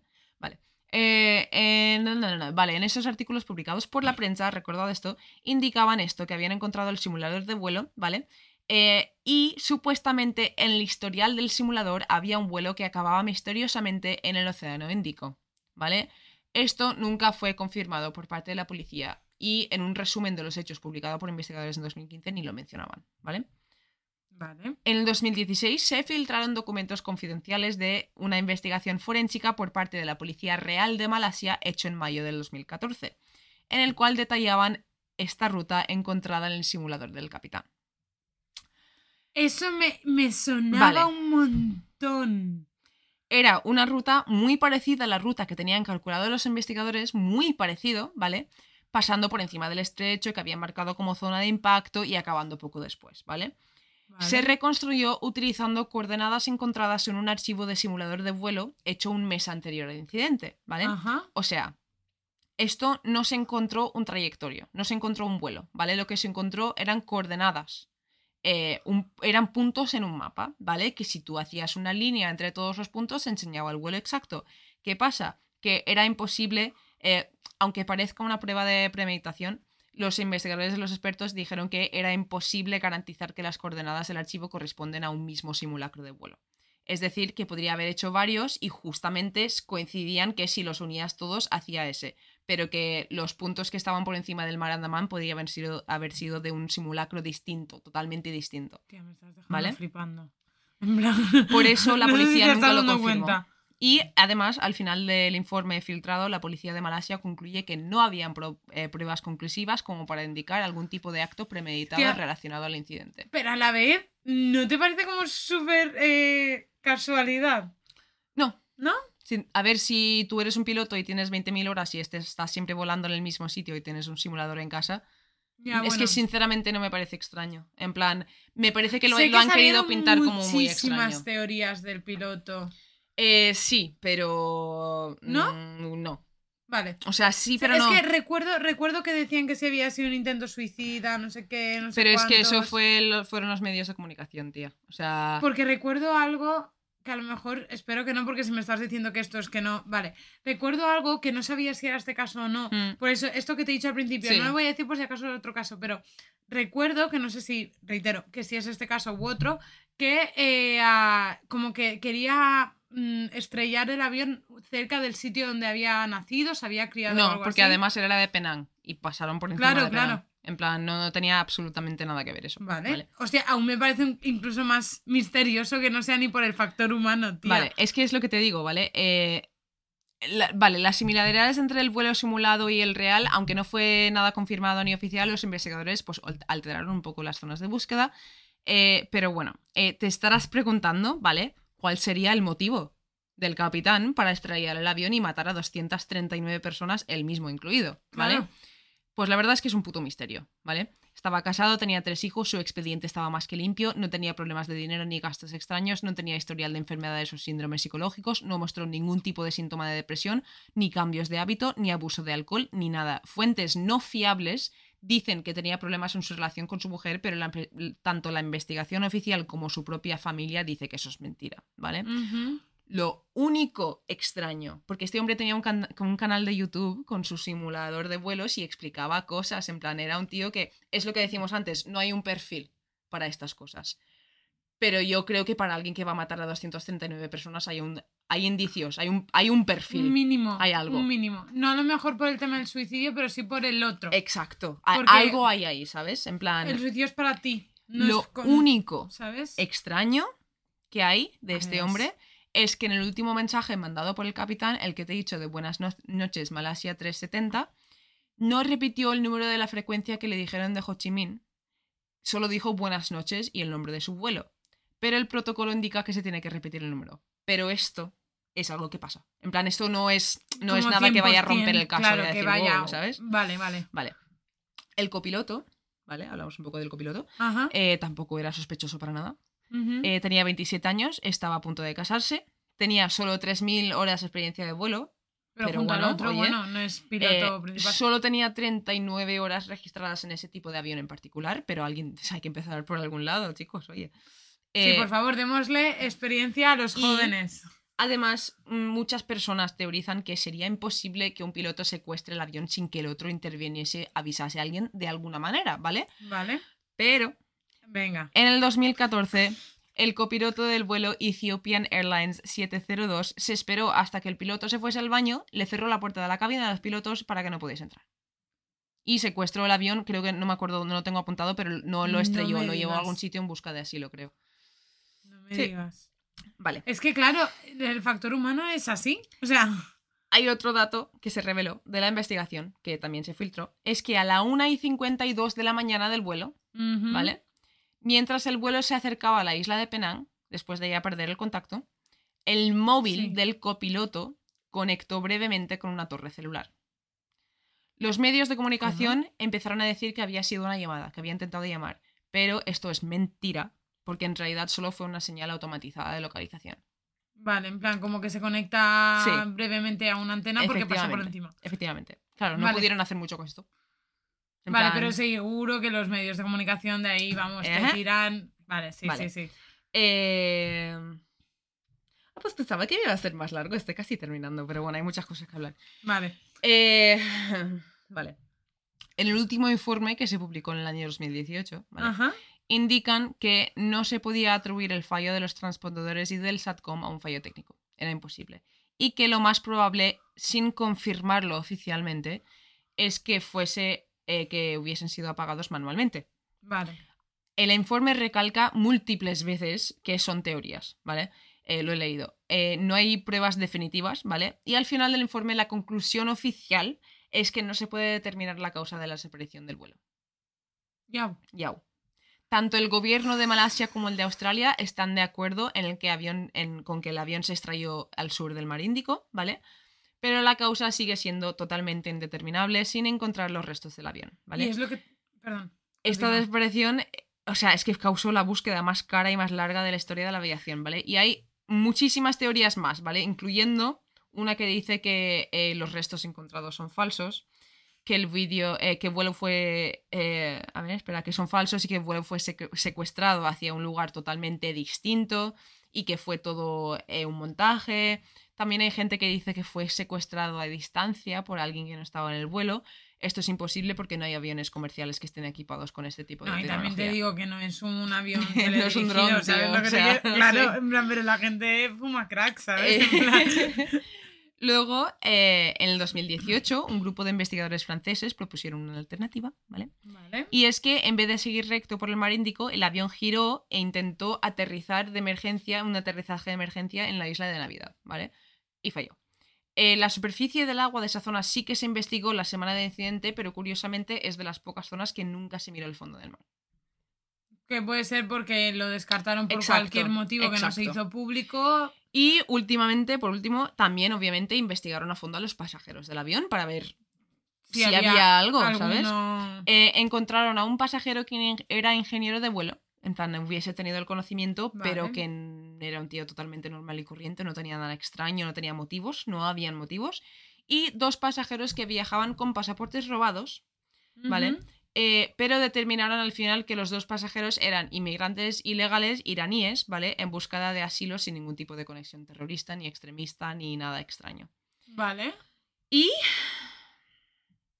No se ha encontrado. Tía, lo que me parece curioso es que has mencionado cuando las teorías un montón de ejemplos que has mencionado en la teoría porque sí que se ha demostrado que ha sido así y Mm. este no. Es que no, no, si no se encuentra la caja negra, que podría, yo, o sea, yo con todo, después de haber estado una semana dándole vueltas a esto y rayándome un montón, eh, mi opinión oficial, Mi opinión oficial como ver, la si agencia quiero, Murphy. si quiero ser realista, una persona realista, eh, no realista, una persona cínica, llámame porque es lo que soy. Si quiero ser una persona cínica, diría que un, es uno de los pilotos. O a- alguien, una persona, ¿vale? Que conociese cómo son los protocolos de un avión Exacto. o lo que sea. Ahora, si quiero vivir en un mundo de Yuppie súper feliz, jiji, jaja, no tengo problemas. eh, un, un incendio combinado con el quedarse inconscientes. Es decir, un incendio, intentaron volver, no encontraban sitio, hubo un momento que por algo del incendio mismo provocado, No sé hasta qué punto cómo es la geografía de esa zona, pero sí que sé que China tiene mucha montaña también. Sí. En plan, a lo mejor eh, eh, justo les pillaba Sí. en una zona que no tenía. Por ejemplo, Venezuela es muy llana. Hmm. ¿Sabes? Que no era un país. No, era, muy- era mucho mar. Era mucho Y mar y islas mucho pequeñas, en plan. Pero sí que hubo un momento, cuando estaban volviendo hacia Malasia, cruzaron Malasia entero y luego la isla de Penang, que está al otro lado, le dieron la vuelta justo ahí. Una de las teorías con lo del piloto también es que el piloto es de la isla de Penang y se piensa que hizo el giró ahí para poder ver por última vez a su isla o algo así. Pero no Claro, hay por eso yo tenía cosas muy entendido, no sé por qué, que quería como estrellar el avión en su sitio de nacimiento, no sé qué. El- es que a mí esto mm, no, no quiero decir que ha sido ese piloto porque sinceramente la familia del piloto lo ha pasado muy, muy, muy, muy, Hombre, muy, normal, muy porque mal. seguro que el primero que se sospecha. Bueno, seguro Porque no. mintieron, dijeron cosas que no eran directamente, en plan, Ya. o sea, lo difamaron que flipas. Entonces, si fue él, vale, pero yo no lo sé y no se ha recuperado el avión todavía, entonces no quiero meter mierda, pero lo más seguro de mi cabeza es que haya sido culpable alguien, una persona. En plan, Sí. es una persona. Pero también me cabe la posibilidad de que fue una combinación de locuras. Una serie de catastróficas desdichas. Efectivamente. Sí, sí, Ah, sí. Y eso, a, los, a las teorías de conspiración de eh, fue... Un alien. Es que. me- No, ni siquiera un alien, en plan, los que dicen que fue el gobierno que lo está encubriendo, que no sé qué, no sé cuántos. A ver, vamos a ver, estamos hablando de mm, los gobiernos de Malasia, Vietnam. eh, mm, no son muy abiertos, que digamos, chicos. Mm, si no dijeron en un principio datos de sus radares es per se, militares, Es porque son así. es porque igual no querían divulgar información militar. ¿Sabes lo que te quiero decir? Sí. En plan, siempre están... Hay mucha conspiración con esto cuando yo pienso que realmente está bien pensar en esas cosas y está bien pensar en dónde cojones podría estar esto, porque me acuerdo que cuando pasó activaron una página de satélites que tú podías ir a la página y ayudar en la búsqueda, mirando por satélite y todo. ¡Hala! Sí, sí, sí, sí, sí. Uh, Yo creo que tiene una explicación lógica todo. En plan, si se le puede encontrar, lo tiene. Y este tiene varias explicaciones lógicas. tengo una pregunta para ti. Dime. ¿Crees que en algún momento se encontrarán más pruebas de esto? Sí, ¿Crees que sí? sí. El, el océano es un sitio muy grande, obviamente, pero Y creo todo que es al muy fin y al cíclico. cabo. Creo que es muy cíclico, en plan, creo que todo lo que baja, sube, entiéndeme, no va a subir todo el trozo de metal. Sí, sí, sí. Pero creo que a lo mejor nosotros nos hacemos más igual capaces se de bajar más. Efectivamente, igual se encuentran Entonces- más trozos en las playas, pero el día, o sea, yo creo que con el avance de las tecnologías, algún día se encontrará lo que es la cabina de pilotos, se encontrará todo Porque la caja negra nos encontró. claro, Exacto. Uh, tía. Vaya ¿No queríais quiero conspiraciones? darle las gracias a Diego, tío, Sí, porque es, muchas es un gracias. caso que había escuchado hablar, ¿sabes? Pero no sabía que tenía tanta cosa, tanto detalle. Y, y nada, que muchísimas gracias por la recomendación. Si tienes alguna otra, esto me gusta. Sí, sí, sí, sí, tal cual. Y yo este caso ya lo digo, o sea, yo lo recordaba de haberlo vivido porque, lo dicho, nos pillaba ya bastante mayores y se dijeron mil y una Mm. cosas. Por eso ya no sabía si era este caso porque había otro caso que se extrañó en una montaña. Sí, no, no, sé si eso te sí acuerdas que... de Francia, creo que era Es los que creo que no me eso, ahora. creo que eso es uno de los que he mencionado. Sí, puede ser, Mm, ¿verdad? sí. Es que claro, como no tienen nombres, en plan, que tienen el Claro. nombre del vuelo, eh, Claro. chica, la cabeza ya para tanto número sí, y sí. combinación y, y asociarlo. Pero tía, me parece súper interesante por lo que decíamos, que las, las teorías que se han descarga- eh, descartado son una, o las que científicamente son imposibles de que Mm. pasen, o dos, las que son extremadamente tan locas que me parecen una gilipollez ya de plantear en primera, en Mm. primera parte, ¿sabes? Es que lo de la altitud a mí me raya un montón, tío. Porque es que no es posible, pero también es verdad que si los radares militares funcionan por reflejo, pues igual en ese momento justo la luna estaba no sé dónde y se reflejaba en el... ¿Sabes lo que te quiero decir? En plan, no entiendo de esas cosas, entonces no voy a decir, "¡Oh, conspiración, eh, el, el Boeing no era un Boeing, ¿sabes? En plan, yo qué sé, pero según lo que tengo entendido, es literalmente física, físicamente imposible que el avión hubiese hecho, y encima, lo que has dicho tú también, físicamente imposible que hubiesen hecho esa caída en picado vertical para luego recuperarse y estar todos conscientes como para Claro, luego girar. porque creo que, tía, ¿no te pasa cuando subes atracciones de estas que te dan la vuelta Sí, y todo no, eso? por la fuerza el- G mismo exacto, de, lo que la- está produciendo la bajada y la La velocidad, coagulación de sangre que se de la mismo impacto, de la desmayas. misma fuerza. te desmayas. Es Aparte que, de la claro, presión y todo. la o sea... ¿Me explico? No, Vale, no. vale. En plan, pensaba que estaba diciendo No, gilipolleces. no, sí, sí, tienes razón. ¿Sabes? Pues tía, como hemos hecho así como un caso así de conspiración tal, Sí. te traigo una conspiración negacionista y esto es un artículo, Cuéntame. ¿vale? Que escuché el otro día en un podcast y quería comentártelo. Vale. ¿Vale? Y es que resulta, así Sí. por ya, me dio una, conspira- una conspiración de jajas, resulta que ha salido una nueva conspiración Vale. negacionista. Qué miedo. Que están ¿Vale? Y dice ahora. que el Titanic nunca se hundió. ¿Vale? Resulta que un vídeo viral mezcla antiguas teorías reactivadas por el colectivo negacionista de... QAnon. Bueno, pues resulta que eso, que dicen Escúchame, que... los de QAnon. De hecho, F Verifica ha recibido una consulta en su canal de WhatsApp sobre un vídeo difundido en las redes sociales que afirma que el Titanic fue sustituido por otro buque, el Olympic, para que su hundimiento intencionado permitiera el cobro de un millonario seguro que, bueno, al tiempo que el siniestro eh, habría eh, permitido al banquero JP Morgan, que no sé si te acuerdas del capítulo del Titanic, Sí. que fue el, la- el Sí, que puso el la que pasta, sí. eliminar a magnates opuestos de la fundación de la Fed. Y yo digo, Cari, pero si puedes bajar, si gracias a James A ver, Cameron. no me explicado así, no me suena tan extremista de decir negacionistas del Titanic, ¿sabes? Porque no están negando el hecho de que se hundiese un barco y se muriese un montón de gente, simplemente están negando de que ese barco fuese el Titanic. No, lo que están diciendo también que es como que se hundió a propósito. No fue un accidente, sino un poco con el tema este de que alguien lo. Factor Vamos humano. a ver, están anunciando el barco invencible inunda en plan que no se puede inundar. Y lo van a inun- Y lo va- hundir a, a propósito. Hombre, espérate, estoy pensando. Estoy pensando, porque eso para un seguro, oye, en plan, si tú estás tan convencido, en plan, un seguro no te va a decir lo has hecho a propósito. ¿Sabes? En plan, oye, ¿Tú no crees? por nada, pero yo me suscribo un poco. No me, suscri- me suscribo a la idea de que fuese a pro- No me suscribo, o sea, no est- estoy diciendo cosas muy blanco y negro y no es así. Pero me, me hace un poco de tilín la idea de que no fuese el Titanic, fuese Vale. otro, barco y fuese por el dinero, pero mucha gente murió y sí que es, pasó. Pues, eh, de acuerdo con la explicación que da Quanon, dice que el montaje incluiría un complot para acabar con la vida de importantes empresarios. Vale, eso ya me pierdes, chico. O sea, Benjamin Guggenheim, Isidor Strauss y Jacob eh, Astor, que se oponían a la creación de la Fed en contra de la voluntad de JP Morgan, quien defendía la necesidad de fundar esta institución y movidas. Pero bueno, es que me ha hecho. ahí me ha me hecho gracia ya. Es que como siempre, es como que el primer escalón de las eh, mm, conspiraciones locas me hace mucha gracia y cuando ya se meten ya con toda la, Sí. el, la Es que muchas están hechas para que digas, "Hmm", y luego ya en el segundo dices, ¿eh? ¿Cómo? No, esto no puede ser. Pues Tía, eso, no sé, ya solo pues... no sé, tía, que dan un montón de explicaciones de que si Sí. este no reservó, hasta cuándo, no sé qué, no sé cuántos, pero es como...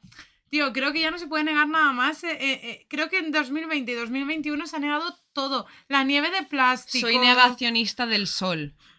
Es una bombilla gigante. Nos la han puesto porque somos Sims.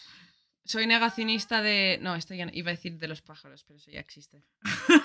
O sea, hay gente que se piensa que los. Hay gente que se piensa que los pájaros son robots para espiarte y que la cuarentena fue una excusa para cambiarles las pilas. o sea. Y hay gente, como grandes influencers de España, que piensan que cuando hizo la nevada esta de Filomena, Ay, que no era la nieve, que era plástico. plástico, ¿Sabes? Y es como, madre de Dios, tío. Madre o sea, mía. no puedo, no puedo. Yo no puedo, no puedo más con el mundo. Bueno, pues- si nos queréis mandar algunas de vuestras conspiraciones favoritos o lo que sea, ¿dónde nos pueden encontrar, Jessie? Pues a ver, nos podéis encontrar en Twitter, Instagram y Facebook. En Facebook, La Ley de Murphy. En Instagram y en Twitter, en arroba LLEDM Podcast. Ya. Y Y también tenemos correo arroba la ley de Murphypod a- eh, arroba la ley de Murphypod, no.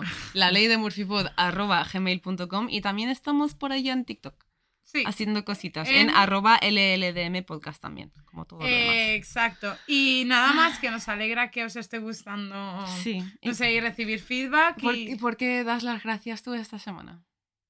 Ay, mira, pues antes lo estaba pensando, porque no sé por qué me ha venido esta pregunta a la cabeza.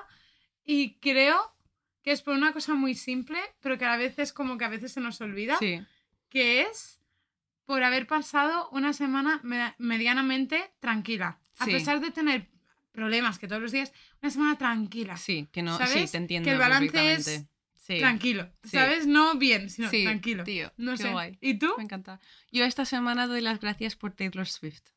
Oh, Sí. ¿por qué? Eh, a ver, es que va a sonar muy cursi, muy fuera de mi, ¿sabes? En plan, pues, pero a ver, eh, cuando yo cuando era pequeña, con 15, 16 años, una de mis cantantes favoritos era Taylor Swift. Sí. Y no sé si lo sabéis, pero básicamente ella, toda su música, cuando tenía 15, 16 años, firmó los derechos de su música a otra persona. En plan, porque en la industria de la música, tú cuando haces música no es tuya. Tú se la vendes a un A productor, a, un- a una productora o lo que- quien sea para que te lo vendan ellos, ¿vale? Y la única condición que ella quería con su música era básicamente poder comprarla algún día y que fuese suya. Le han denegado la opción de comprarla en todo puto momento. En plan, sí, sí, le han jodido por Scooter Brown, ya puede ir a comer pollas por ahí. En plan, bueno, si le gusta, ¿no?